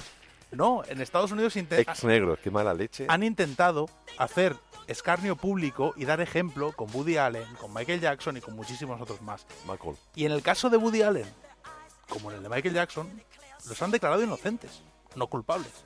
Porque No, no es lo mismo inocente que no culpable, pero claro. en porque allí no Estados existe otra figura, Ya. pero en Michael Jackson se han, cre- han- han inventado pruebas incluso, rollo Eduardo Inda. Es que el primer juicio de Michael Jackson, el de los 90, citaron a su exmujer, con la que tiene los chiquillos, y como principal testigo de la acusación. Y la piba declaró que Michael Jackson era la mejor persona que había conocido en su vida. Ganó el juicio porque no hubo nadie que dijera que Michael Jackson era mala persona. Pero es que incluso presentaron como prueba unas revistas pornográficas teóricamente que Michael Jackson le había dado a un niño que se demostró que en la fecha que ellos decían que había dado estas revistas Michael Jackson a los chiquillos no se habían publicado. O sea, no es que inventaron pruebas en plan con criterio como el Ministerio del Interior. No, no, no. Inventaron pruebas en plan como si me las invento yo. Entonces el juez les dijo, diga, miren, este tipo es, por lo menos no hay ni una sola prueba contra él. Y en el juicio de la primera década del, del siglo XXI pasó exactamente lo mismo. Además de los testimonios, no había pruebas. El FBI encontró indicios de delitos de extorsión con, eh, que habían tenido como consecuencia homicidios en los que Michael Jackson estaba involucrado y no los investigó. Porque lo único que investigaba es si era un pederasta o no. Y no encontraron pruebas.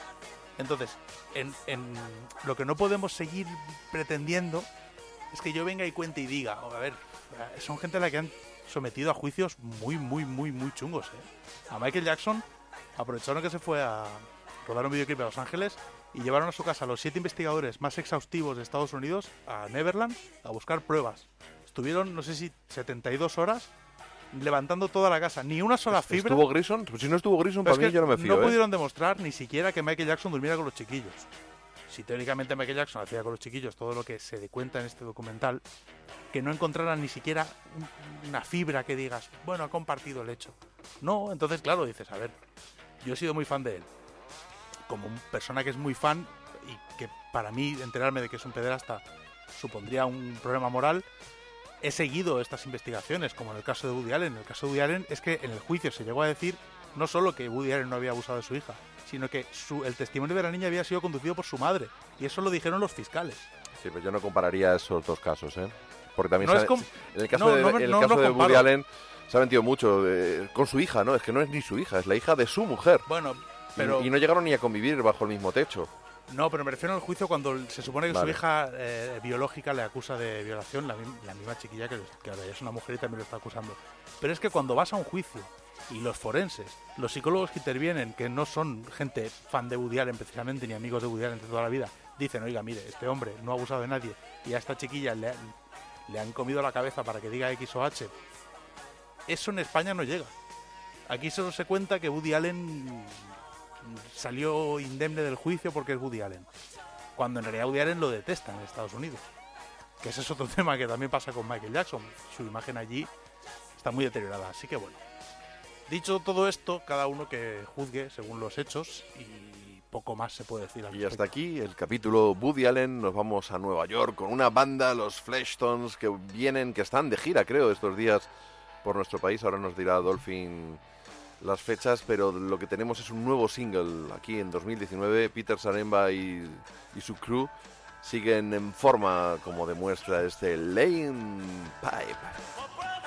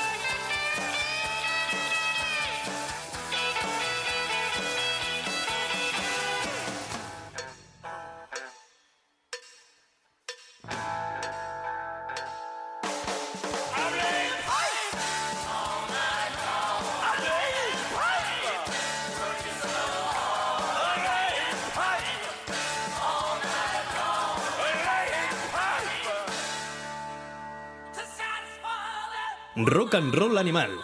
Síguenos en Twitter. Qué grandes los Fleshtones, Peter Zaremba y su inseparable Keith Strength, que se dice pronto, ¿eh? desde el 76 están juntos. Sí. Y, y bueno, Bill Milheiser, el batería o como se llame, eh, lleva también desde el 80 Yo te he contado que está en Nueva York. Sí, me, me has contado que los viste. Lo- los he visto en el Manitobas, tío. En, la avenida A o en la avenida B, que es donde estaba Avenue el A, ¿no? Es una canción de los Dictators. Sí, pues sí. sí. No, pero yo creo que está en la Avenue B. ¿Qué? Sí, ¿Eh? porque está en la misma calle donde vivía Iggy, O sea que es un Iggy. Pop. Iggy Pop tiene un disco que se llama Avenue B. Avenue B, sí. Sí. Y, y le vi ahí con mi amiga Jirka en directo en un garito pequeño. Estoy, estoy aquí, pues, abuelito cebolleta. Vi a los, yo vi a los coronas en el Tupperware. Y ya- vi a los Flestons mayor, en ¿eh? el Avenue. mayor. y viene el Manitobas. Está muy mayor. Pues un garito pequeñajo que luego volví, hay que decirlo, esto fue en el 99. Luego volví en 10 años más tarde o así. Y el garito lo recordaba de otra forma. Pero estaba en el mismo sitio, no sé. A lo mejor Flipé, por- a lo mejor me quedé dormido, a lo mejor. También las pérdidas de Y memoria. lo soñé. Estás comiendo pasas. Y, y de orina también. Claro. De- Vas con compresa, ¿no? Sí, sí. ¿Y comes pasas? Llevo un Tena Lady. Bueno, pues nada, come pasas. Y por, por además muy bien porque llegamos justo para que pueda los que oigáis esto el, el día que lo pongan, Ah, esto se va a emitir el lunes 15. pues el lunes 15 solo queda una fecha. 16 de abril, Marola Café Barcelona. ¿Qué dices? Eh, Aguamba Bulúa, supongo que es la fiesta. Sí.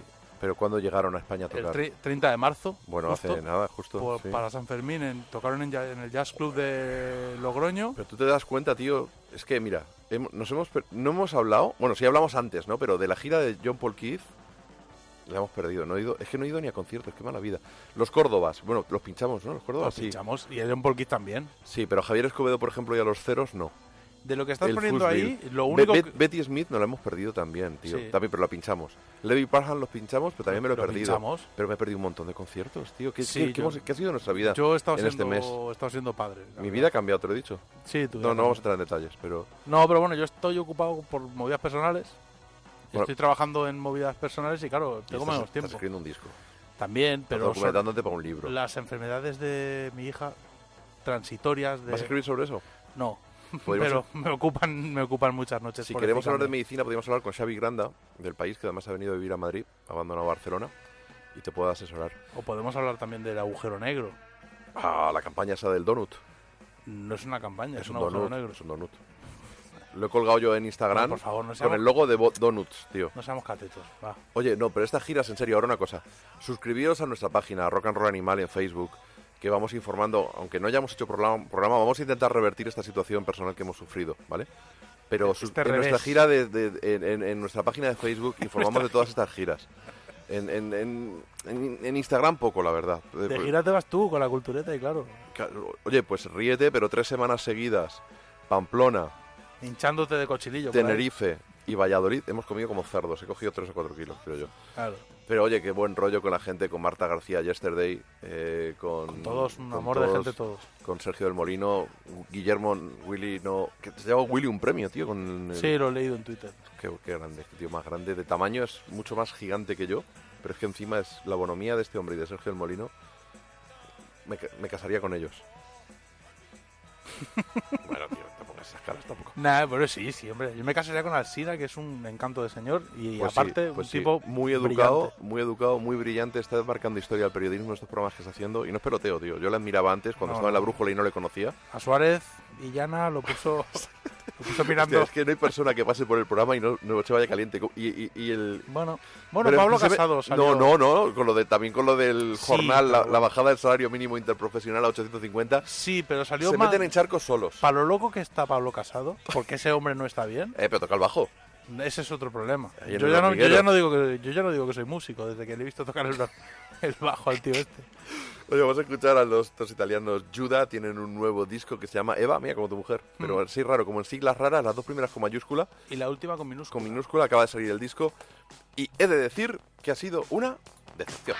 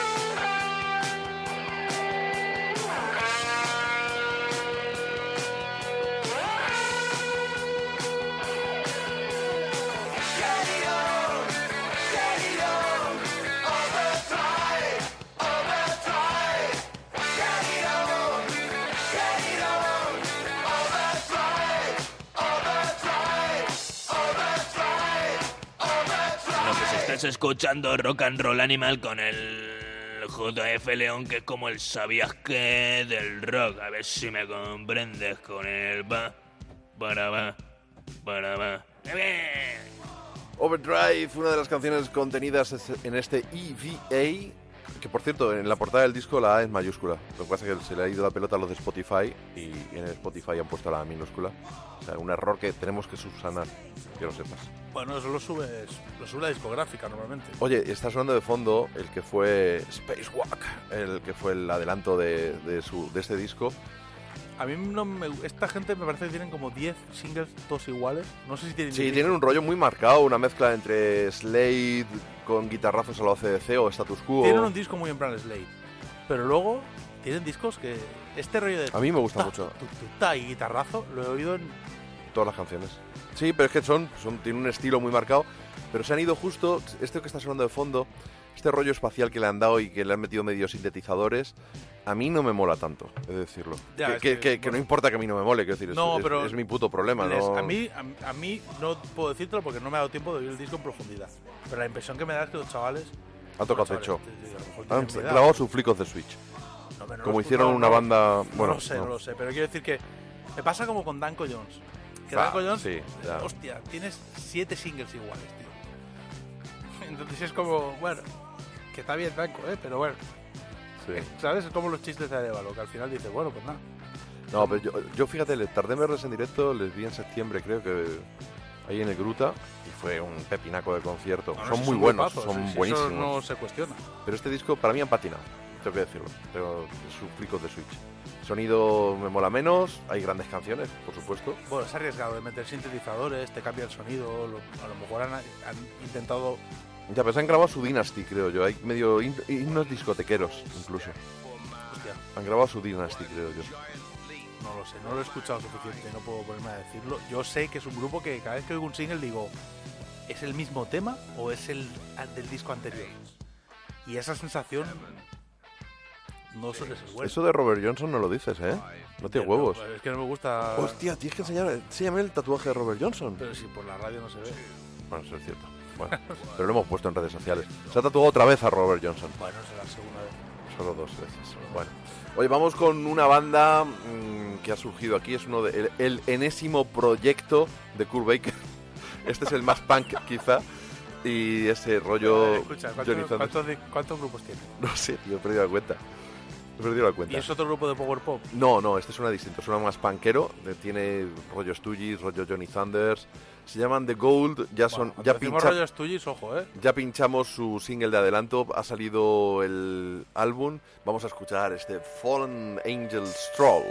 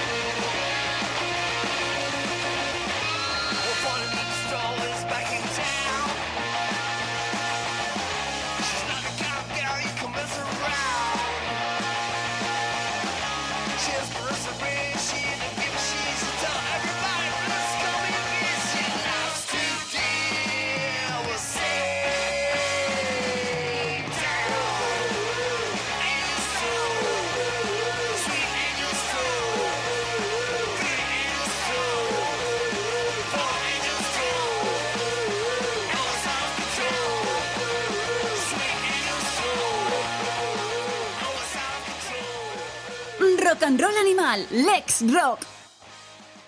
The Gold, esa banda formada por Kurt Baker, la guitarra la voz, Marky Las Vegas, un conocido de la escena madrileña, al bajo también a la voz, Oki Von Stocky, el dibujante que hablamos antes del primer single de, de Los Coronas y de un montón de... es un gran dibujante y gran batería, y Mark O'Flaherty, guitarra, este no, lo tengo controlado.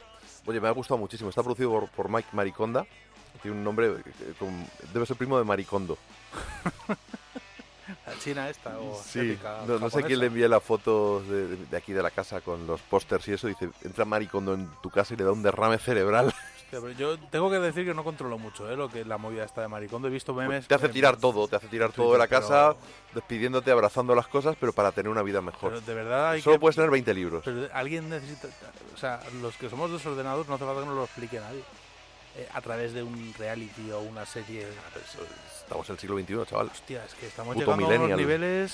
Sí, sí, sí, sí, sí. Hombre, yo sé que tengo todo lleno de vinilos, todos libros desordenados y. Todo lleno de tatuajes y ya está. Sí, y, y ya lo sé, lo tengo ahí. ¿Y está feo? Pues sí.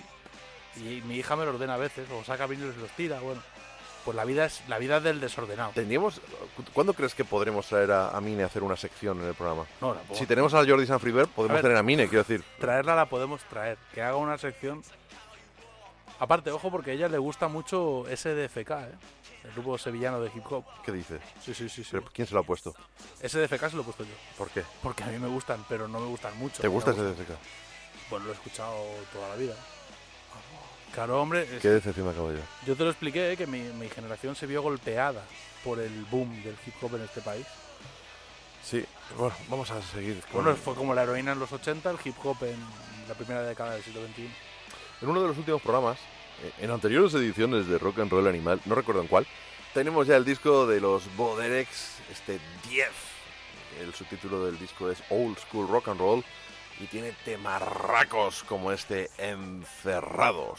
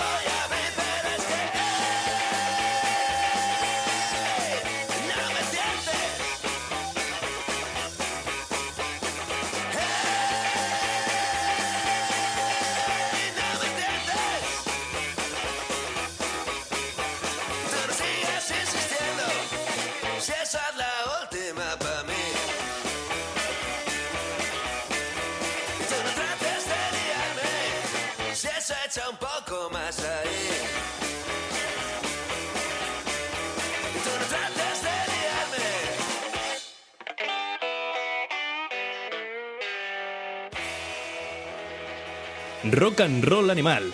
Let's Rock. Ahí están los Boderex, una banda de rock and roll. Que, la verdad es que hay que entonar el mea culpa. Ponemos poco rock en castellano en este programa, incluso poco rock de este país. Y creo que hay que ir enmendándolo de vez en cuando. Y gracias a discos como, como esto, que es un auténtico pelotazo con mucho Diddley, con esencia de mermelada, de Burning, de otras, de otras bandas de nuestro país, han grabado un pedazo de disco y le vamos a, vamos a tener pronto, pronto a Óscar Avendaño. Va a participar, nos ha mandado un testimonio de su experiencia Helicopter para el programa, ya sabéis, la semana que viene. Tenemos programa Helicopters porque van a venir de gira en los días 10 y 11 a Barcelona y a Madrid. Empieza a ser, yo que soy enfermo de los helicópteros, hostia, me estoy desanimando. ¿Por qué? Porque empiezo a... ¿Qué sentido? ¿Qué sen- ¿Qué pasa?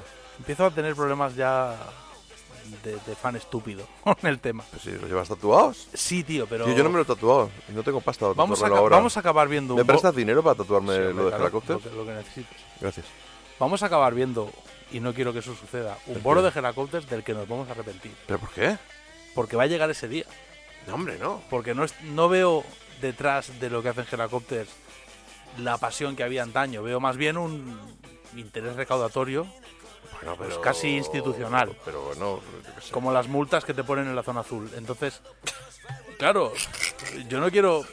No, hombre, quiero- que no, que no, que no. que no me quiero no, ver a mí mismo en un entre el público de helicópteros diciendo este, Pero, este pero tú- bolo ¿Pero tú has visto un solo bolo de, de Nick Royal malo? ¿O, o, o, o mediocre? No, no, bueno, No. eh, yo he visto bolos de Imperial State Electric Un poco piñón. Que a la gente, a mí no porque me gustan mucho, pero he, he estado en bolos de Imperial State Electric en lo que la gente ha dicho, bueno, esto que esto que es la fiesta mayor, aquí tocando versiones. Y eso me lo ha dicho Eso sí, gente eh, cuya opinión ahora, respeto mucho. Sí, sí. Los últimos conciertos, los últimos bolos de la Imperial, no sé qué tocaban, el Born to Be Wild o no me acuerdo qué. Sí, yo vi, uno, yo vi uno que hubo un poco de fiesta mayor. Hubo un poco de orquesta del cocodrilo. Rock verbenero. Sí, hubo un poco de Midley que, que no procede en alguien de la categoría de Nick, Sí, pero, bueno. este es el ¿Quieres que pinchemos entonces ahora el, el, el tributo No, a no, Helicopters? es el grupo de Paying Our Dues, es el tributo a Helicopters. Yo todavía no lo, no lo he oído, ¿eh? Yo he oído dos canciones y el, el vinilo está en camino. Lo tendremos aquí en las manos cuando llegue el día de grabar este especial Helicopters. Hay bandas suecas, hay bandas catalanas como Playa Ángel o Playa... Sí, será en español, Playa Ángel. Que está Mario, Mario Silvestre, también conocido como Mario X, redactor de Ruta 66, que está preparando un articulazo sobre los Helicopters y su, y su gira. Y ellos hacen el Crimson Ballroom, pero vamos a escuchar, creo que son suecos, los Marvel. Ese The Devil Sí, Stole the Beat from the. Lord. Auténtica cremaza de los Helicopters.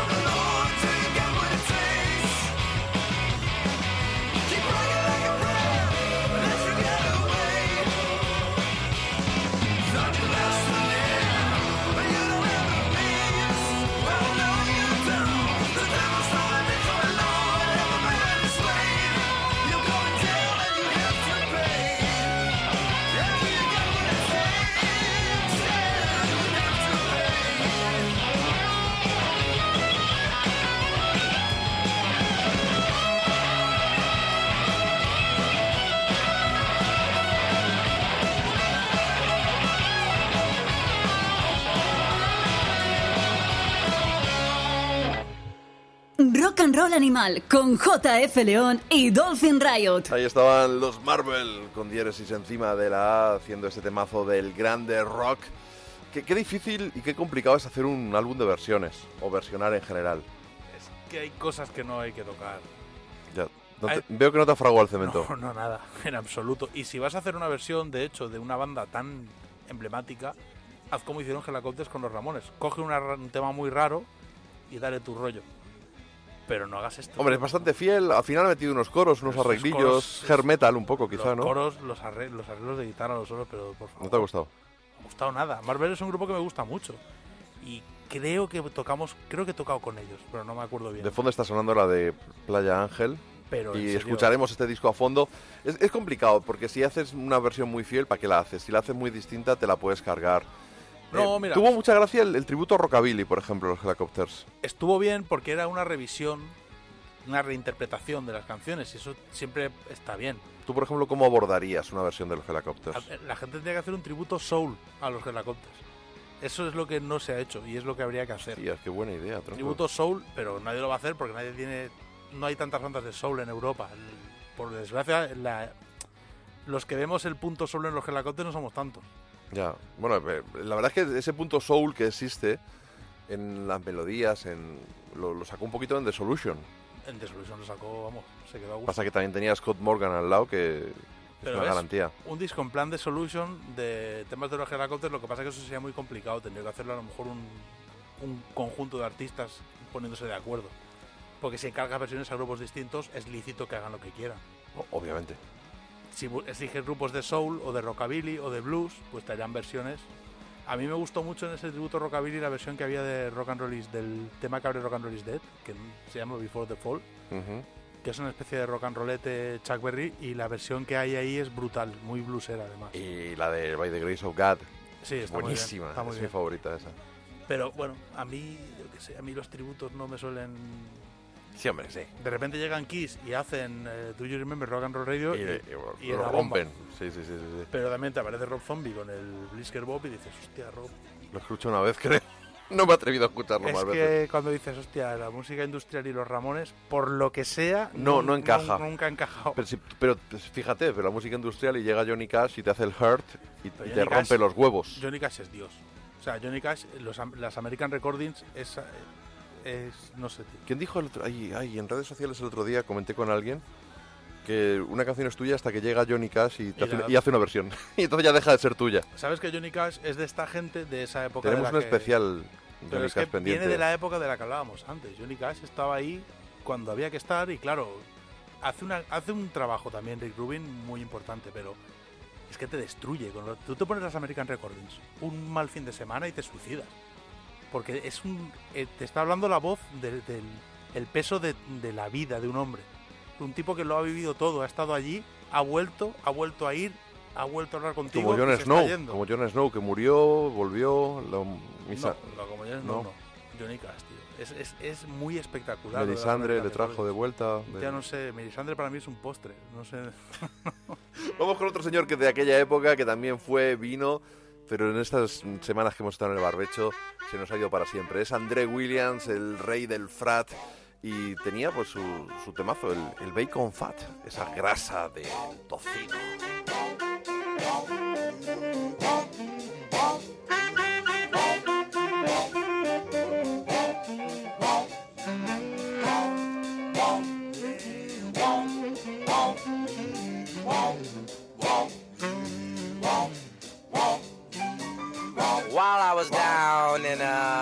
Tennessee, all my friends was uh, glad to see me. Seen some down by the railroad track. Seen some cotton pickers with their sacks on their backs. They say, hey man, we're glad to see you back. We got a new dance they call uh, bacon fat. It goes. Oh, have mercy. Help yourself, youngin'. Then you go. Oh, but the chicken was never like this. Yeah.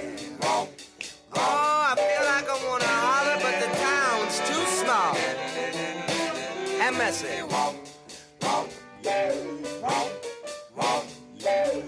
Now then I went down to see my local DJ.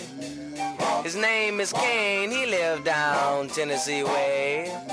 I said, hey man, what's this new kind of jump? Where you wind up twice and then you end up with a bump.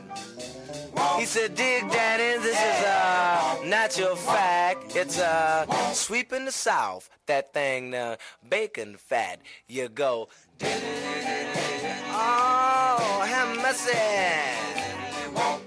Entertain the people, young'un. Oh, help yourself. Oh, have mercy. Mm.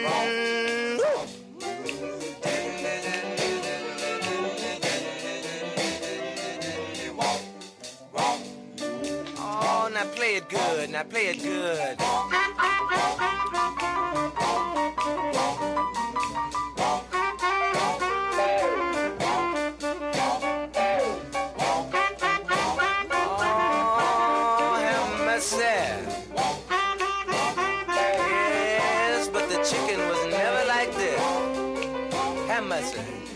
Rock and Roll Animal con JF León y Dolphin Riot. Bacon Fat, una canción de André Williams, uno de los supervivientes de ese sonido frat. Era un tipo que era un auténtico dandy que gracias a, a Kike Turmix pues tuvo una segunda juventud en, España. También giró por Europa, tenía una banda de apoyo holandesa, si no me equivoco. Y recuerdo haberle visto, creo que fue en Galapagar, en un festival que montó el profesor Luis, el doctor Luis Lapuente, el doctor Soul. Y bueno, era una risa como intentaba ligar con, con- Era un viejo verde, o sea, era un viejo verde, claro. tenía mucho estilo, pero era un viejo verde. Un womanizer. Sí, sí, sí, las, las montaba parda, intentaba ligar con, con todo el mundo. Y bueno, pues Kike Turmix es uno de estos personajes que, que nos introdujo en nuestro país a un, a un montón de artistas. Y entre ellos fue André Williams, que se nos ha ido, se nos ha ido.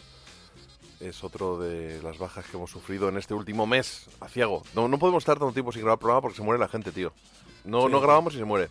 Mm, Es que no. Es que la culpa ahora es nuestra, porque vamos. Bueno, vamos a la actualidad. Seguimos, mm, hemos, estamos, hemos abierto el gueto, por decirlo de algún modo. No, pero quiero decir, sabemos que la música negra nos gusta mucho y, y bueno, aquí tendemos a hilar unas cosas con la otra.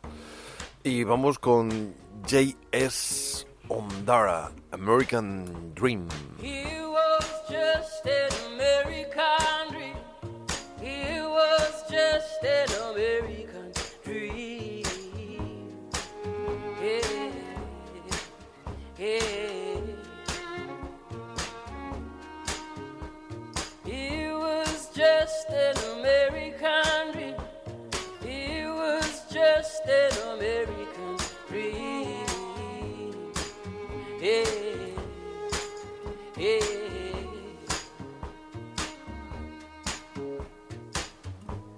Lover, don't you come down without a sword or a gun. For the gold and the silver you're searching is hidden out there underground. But there's a beast on the cloak, guarding against the foe. Ghost from the river is watching, she won't let you get any close. He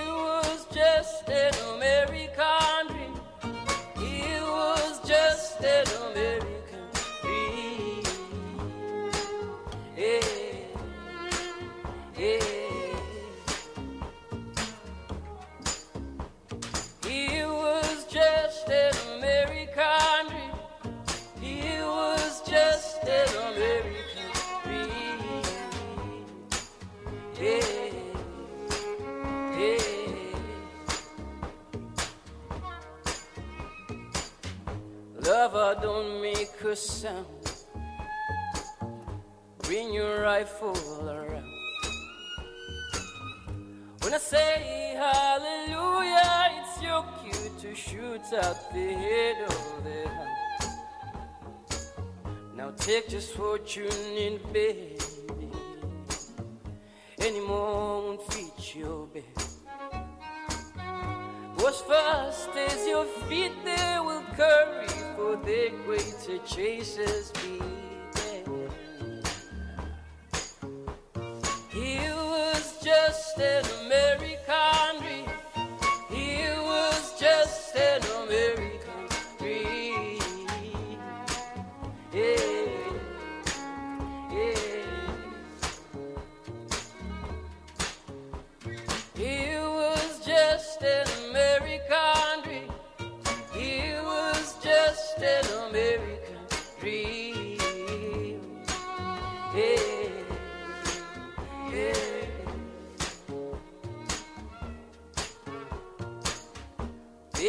catching your breath. There's no rest till you're dead. There's no heaven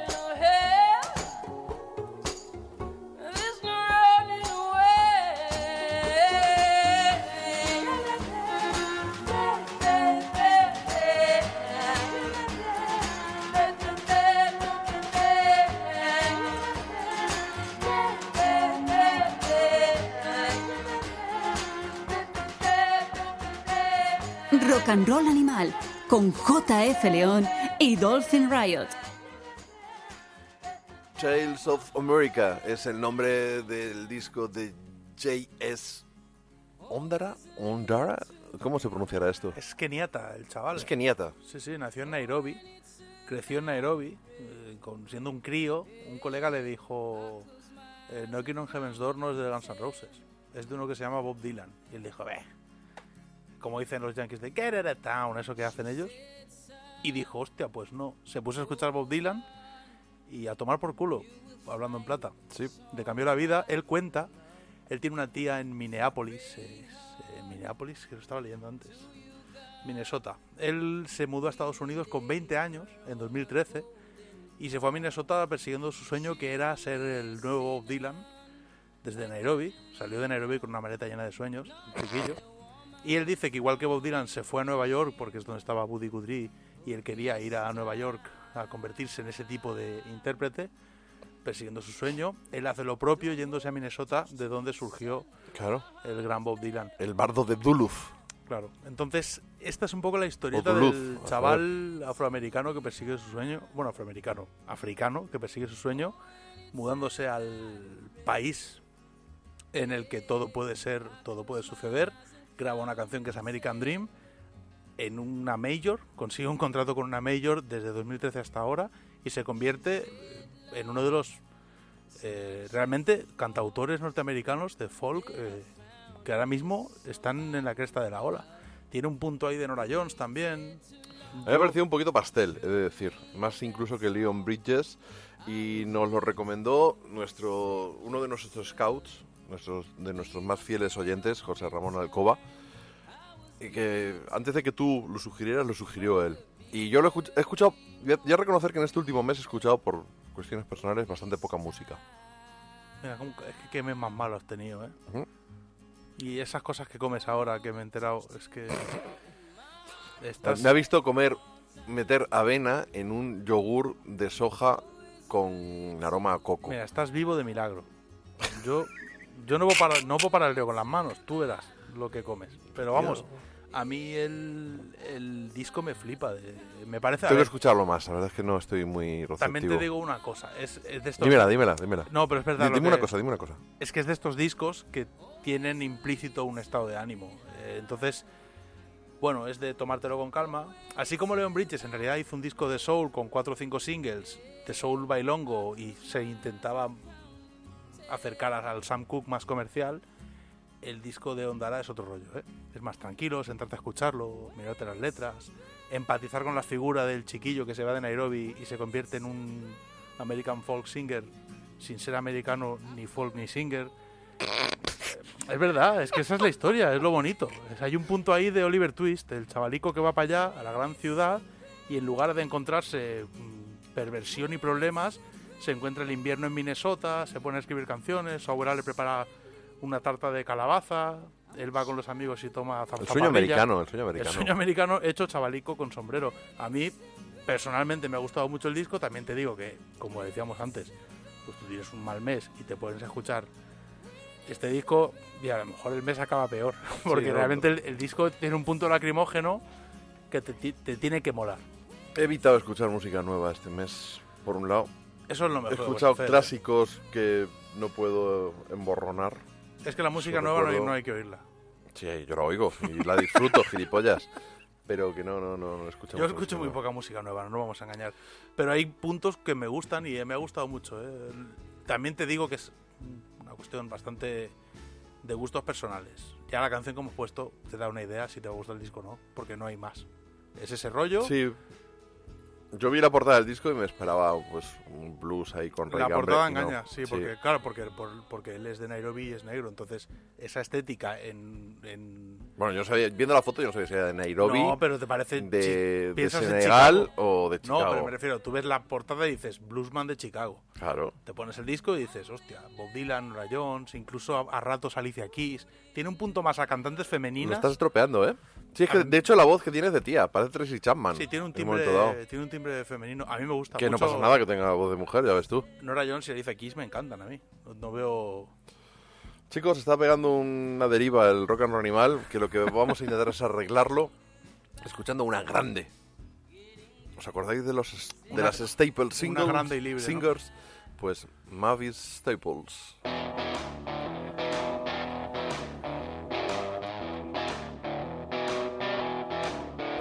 Gotta change around here.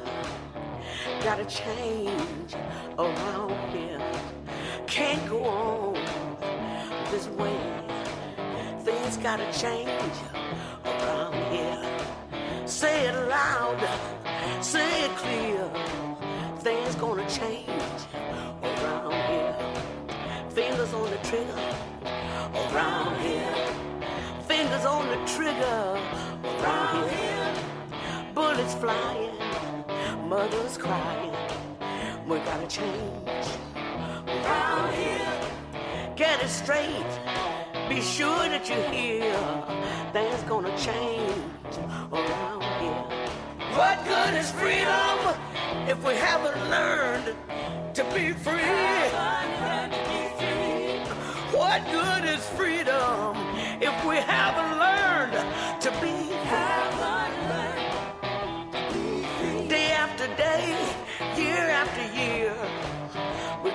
shame.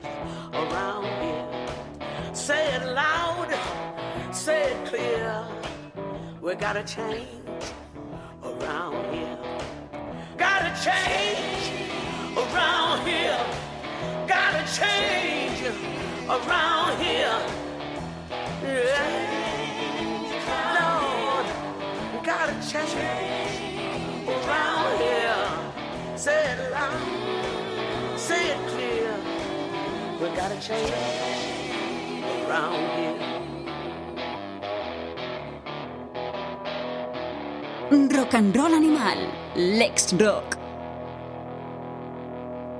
Mavis Staples, cuando estaba todavía calentito su live in London, un discarral en directo, de repente en 2019 se desmarca con este Change, un, tem- un temazo, con garra. Brutal, espectacular. Esta- Na- nada que decir, es que, es, es No, que esto, es, no, eso, es, eso es esto es la música, lo demás. Bueno, yo entiendo que cuando llegamos a la gente de tu comunidad, pues eh, tú te sientes mejor. La música auténtica. Por eso estamos entrando en el meollo, estamos entrando en la sección más esperada del programa, en la sección que todos los oyentes aclaman Sí, en redes sociales. Estamos entrando ¿dónde? El Rincón del Blues con Dolphin Riot. Efectivamente, ahí estamos, en el rincón del blues. Y hoy, pues fíjate lo que son las cosas, lo que comentábamos. Menciono, yo estaba en Nueva York, yo estaba en Times Square viendo a James Cotton en el BB King. Es que se te Y- y calienta la boca. Y se muere. Claro. Es que es Tío, un bocazas, tío. pero bueno. Sí, bueno, ya, pero eso es aparte. No, pero bueno. Y, y claro, es el momento de dedicarle una- un rincón del blues a este gran armonicista Una que leyenda. tiene una historia detrás, pues... Hombre, yo creo que después de Little Walter probablemente sea el armonicista más... Sí, seguramente. De los más conocidos, vamos. James Cotton, Little Walter eh, son dos figuras muy icónicas. Ambas. Ambas por haber estado eh, junto a Muddy Waters. Primero Little Walter dejó a Muddy Waters, montó su proyecto y luego el James Cotton hizo lo propio después de 12 años junto a The Matt en Chicago y dando la vuelta al mundo haciendo blues. Vamos a oír directamente esta grabación que es del último disco que grabó James Cotton, eh, en el que cantó el- solo un tema, porque en 1994 eh, le operaron de un cáncer de garganta y se quedó con una voz que vamos a disfrutar. Y este es eh, James Cotton destruido contando su vida en el último disco que grabó el gran armonicista de Mississippi. Bonnie Blue.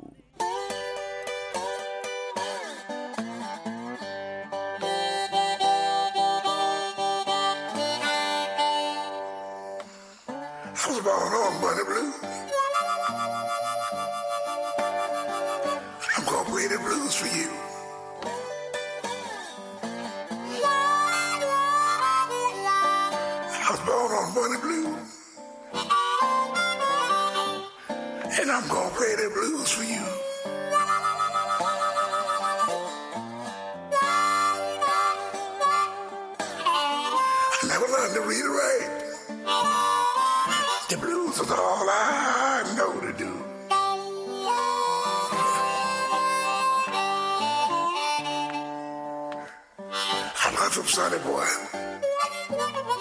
He was in Hollywood two. Twelve years with Muddy Waters. And I know what I had to do. I went out on my own, playing hard and paying dues.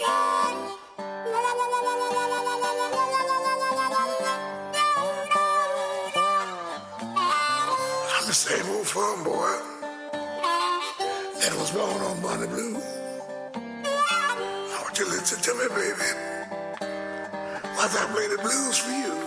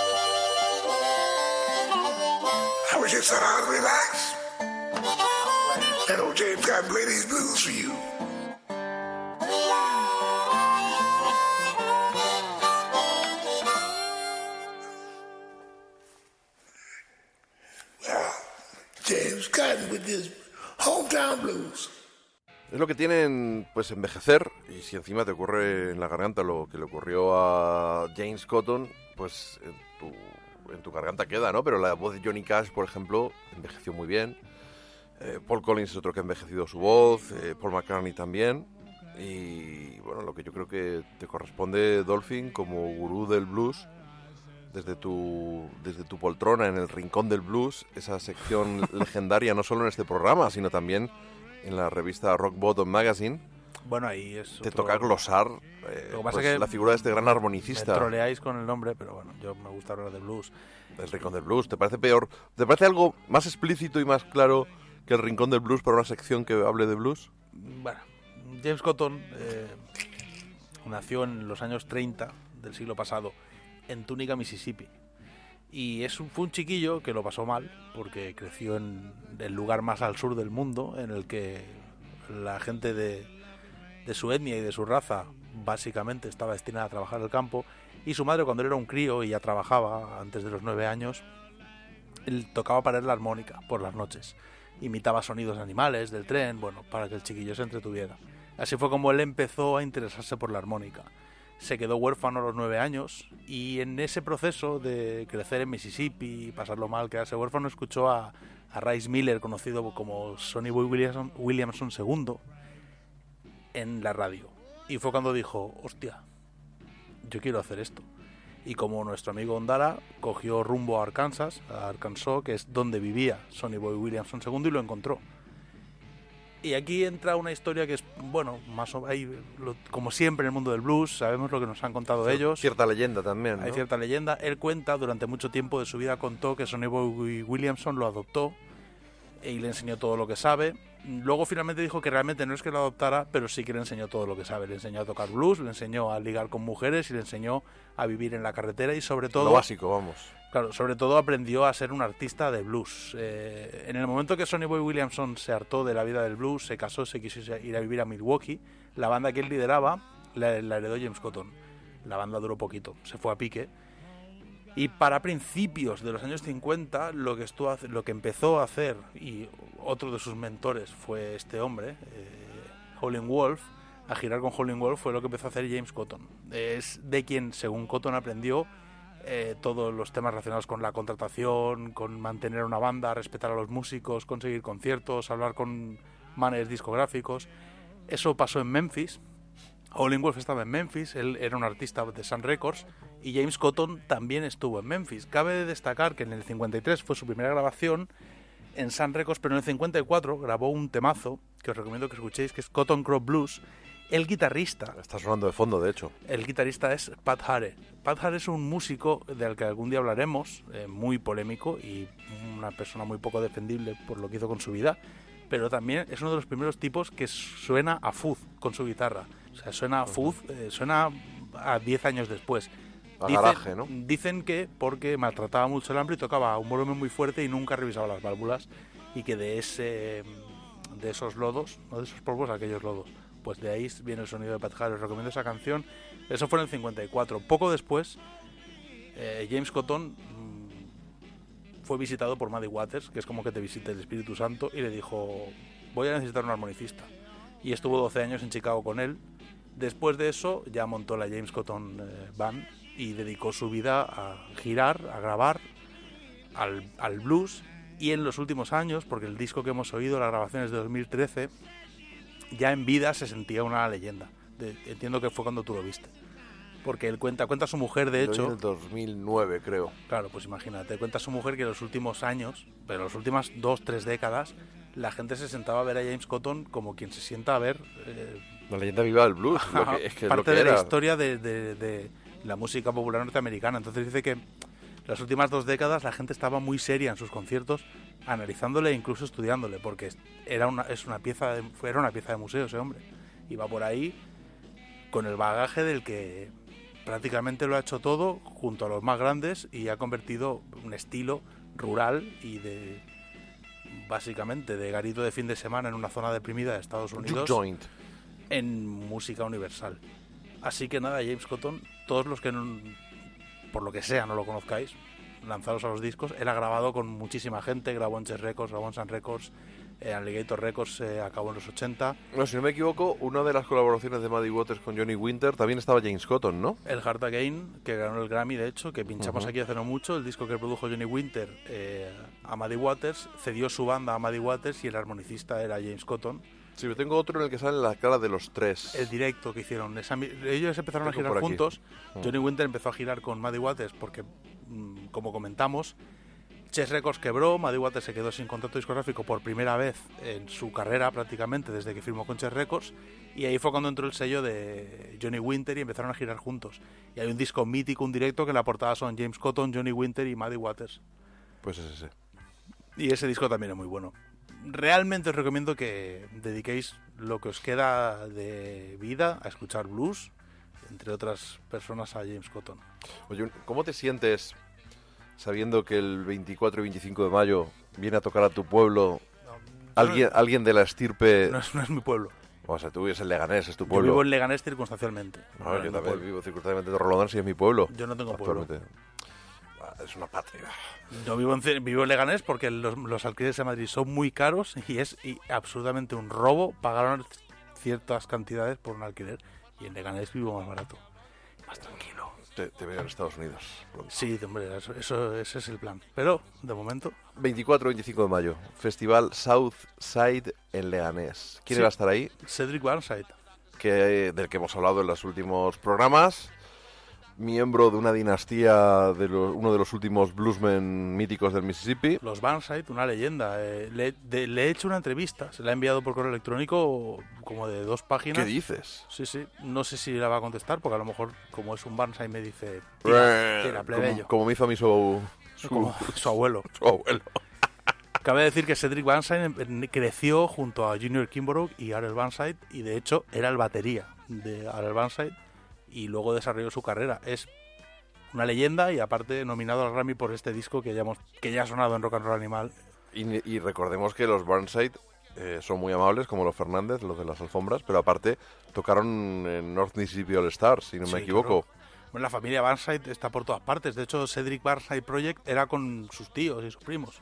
Lo tú que pasa tú que te vas a, a cualquier sitio del mundo, hay un bar o faro de Vigo y luego un Burnside. Un Banside. Son una estirpe de músicos legendarios del Mississippi Hill Country Blues y este Benton County Relic es una obra maestra.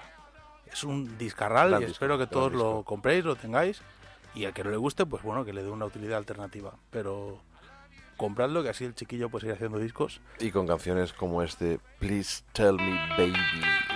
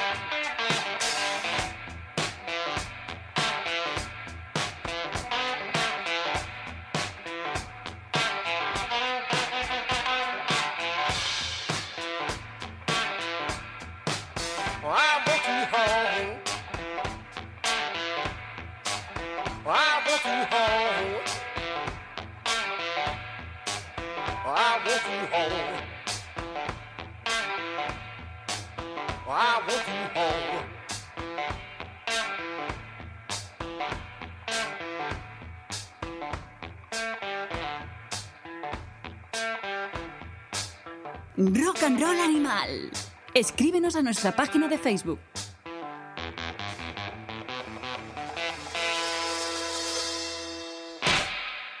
Cedric Burnside, lo tenemos aquí ya dentro de nada, el 24-25 de mayo, en el Teatro José Monleón de Leganés, una nueva edición del Southside, un festival de música negra que lleva unas cuantas ediciones, que siempre ha traído artistas, pero que quizá esta vez le están tocando la fibra sensible, iba a decir a, a mi Bueno, querido Dolphin Riot. Los Burnside son historia del blues. Historia viva del blues. eh, Bueno, viva y muerta también, pero bueno. Claro, bueno, hay de todo. En los Burnside hay de todo. Son gente muy demócrata. Mira, también va a estar el espectáculo este de las aretas Soul Divas con el... Eso va a estar guay, ¿eh? Sí, sí, sí. sí. Aparte, los Silverbacks, la banda de Tucson Records, que están acompañando últimamente a Shirley Davis. Y también van a estar O Sisters. Y, además, un tipo que hemos pinchado que hace unos meses. Su disco lo destacamos como uno de los mejores de 2018 según los gustos de Rock and Roll Animal, es decir, los míos, porque no tenemos tan en cuenta a los de Dolphin, lo siento. Bueno, este disco me gusta más por el sonido que por las canciones, realmente, pero tiene un sonido tan... No, pero hay canciones guapas, tío. No me ha vuelto tan loco, pero tiene un sonido espectacular y merece la pena, eh, solo por cómo suena la caja. No hemos dicho cómo se llama, pero se llama J.P. Bimini o algo así, con sus Black Belts, ese álbum Free Me, que tenía canción zacas como este Same Man.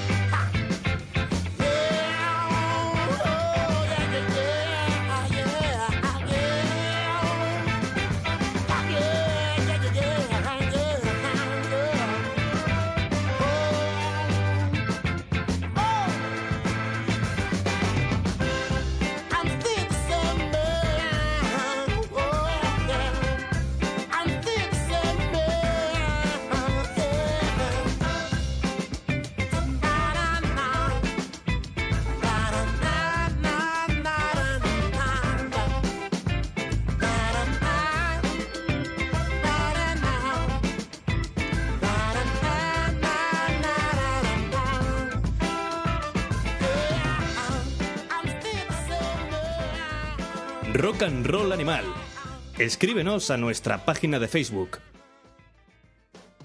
Ya sabéis, cita ineludible en Leganés, el pueblo de Dolphin, 24 y 25 de No, mayo, no Southside Festival. No tengo pueblo, pero va a ser un Vamos a ir juntos. un bonito recuerdo, hombre, claro. De la mano. Voy a llevar a Minerva, va a ser el primer concierto que ¿Qué va a haber en directo. Hombre, mi intención es que vaya. No, pero no querías llevarla a Gary Clark Jr. Sí, pero a Gary Clark, eh, como toca más, no sé. Gary Clark a lo mejor se aborta. Por eso me voy a verlo a, a Berlín. Pero este es un teatro. Claro, pero entiendo que será un poco más pronto ¿Tú vas todo. a ir a Berlín a ver a Gary Clark Jr.? Claro, porque en Madrid voy a ir en plan familia. Y si Minerva de repente dice, "Jar", nos volvemos a nuestra casa. Ya, y pero... me pierdo el concierto. Entonces, Entonces dice, pues Berlín, me pilla ahí a mano. no es caro irse a Berlín, ¿eh? No, ¿no? No, no, no. Está Joder, esto, como, soy Dentro- los, como soy los potentados. bueno, los que somos las grandes, los grandes, Las grandes fortunas del país. grandes fortunas de este país, los que, bueno, los líderes de opinión además también. La gente que decide el futuro de vuestras vidas, pues se va a ver a Berlín, a Gary Clark. No, a Berlín Te han ciudad- dicho que eres un flipado, ¿no? es una ciudad barata, en serio. Eh, Había ciudades muy caras a las que no era muy Barcelona, lógico. por ejemplo. Barcelona la entrada en primera fila 200 euros, tío. ¿Y en Berlín en primera fila? No, porque Berlín era entrada general. Ah. Aparte, el vuelo a Berlín no era caro, los hoteles no son caros, conozco bien la ciudad. Si no puedes ir nadando hasta Berlín. Sí, si no te echas al agua y ya llegas. Chun, chun, chun, chun, chun, chun. No, pero vamos, que es una... Gendry llegó a Desembarco del Rey. Remando. Me parece, cuando me hablas de Juego de Tronos, sé que es Juego de Tronos, pero es como si me hablas en chino. O sea, no sé... No, no pillo una. O sea, no no- sé quién es Jon Snow y el viejo de Jon Snow que lo mataron. Ya a partir de ahí... Bueno, no, el hermano... No, da igual. Da igual. Sí, sí. En Berlín, en serio, los que tengáis alguna movida tío. para ver a Gary Clark, es casi mejor irse a verlo a Berlín que a Barcelona, si te queda cerca Barcelona. Y en Madrid, es- eh, Cultura Inquieta se lo han trabajado bastante bien, porque la entrada son 30 euros. Está muy bien. El, el, el bolo es a las 10 para ir en familia. Bueno, que los que somos unos puretas ya. Bueno, hablando de Barcelona y hablando de ser unos puretas, vamos a ir acabando el programa. Yéndonos a Barcelona a escuchar unos puretas. Vamos Pues- a escuchar pues una sí. banda que se llama My Brain y su canción 24. This is Fight for Two 24 Woo!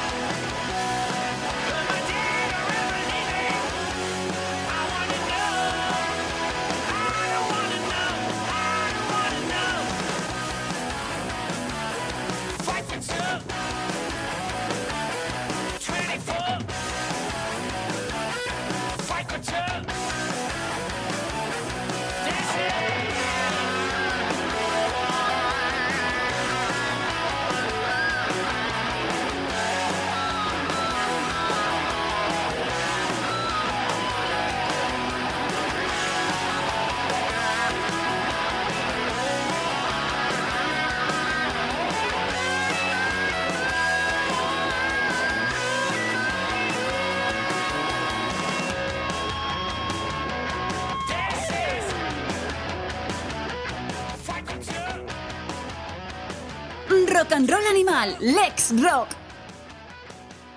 Pues estaba 24, una de las canciones contenidas en el EP de debut de My Brain, una banda catalana que podéis disfrutar tanto en Bandcamp como en Spotify, guitarreros, gritones, como pocos. Lo que ocurre, lo que ocurre, y es de estas veces que eh, cuando a ti no te pasa cuando en, una banda hay un buen amigo una persona que tienes mucho cariño y pierdes la objetividad. A mí me gusta mucho My Brain. A mí también, pero Objetivamente hablando. No, no, no, somos objetivos porque es, sí un objetivo. ser querido. No eres, ser obje- querido. no eres objetivo tú. No, no, no, no somos, eres- no somos eres- objetivos. Tú eres mayor y te has ablandado. Pero yo, que estoy en la flor de la vida, yo soy objetivo. No me jodas el chiste porque lo de la flor de la vida es, es una Ah, cosa que les uh. dije yo a ellos y me acabas de joder. Bueno, pero porque aquí en la flor de la vida en realidad estar, estar, sí. estoy solo yo. Bueno, el caso es que queríamos una opinión de fuera del programa. Sí, eso sí. Y claro, lo ideal sería haberle pasado pues el filtro de Sanfrey Bird. Lo que ocurre es que las chapas este hombre las cobra tan caras que una segunda consulta a Sanfrey Bird nos jode el presupuesto del programa para todo el año. No, ya no podemos. Entonces hemos tirado de abogado de oficio. A lo mejor no es el mejor abogado del mundo, quizá. Pero hemos tirado de abogado de oficio, pues, para que saque, pues, un poco lo que tiene este grupo dentro y, y a ver qué dice su señoría también. Y aprovechamos para despedirnos hasta dentro de una semanita o así, que escucharemos un especial Helicopters que se va a cagar la perra. No sé cuál, si Areta o Nina, pero se va a cagar la perra. Nos dejamos con nuestro letrado de oficio.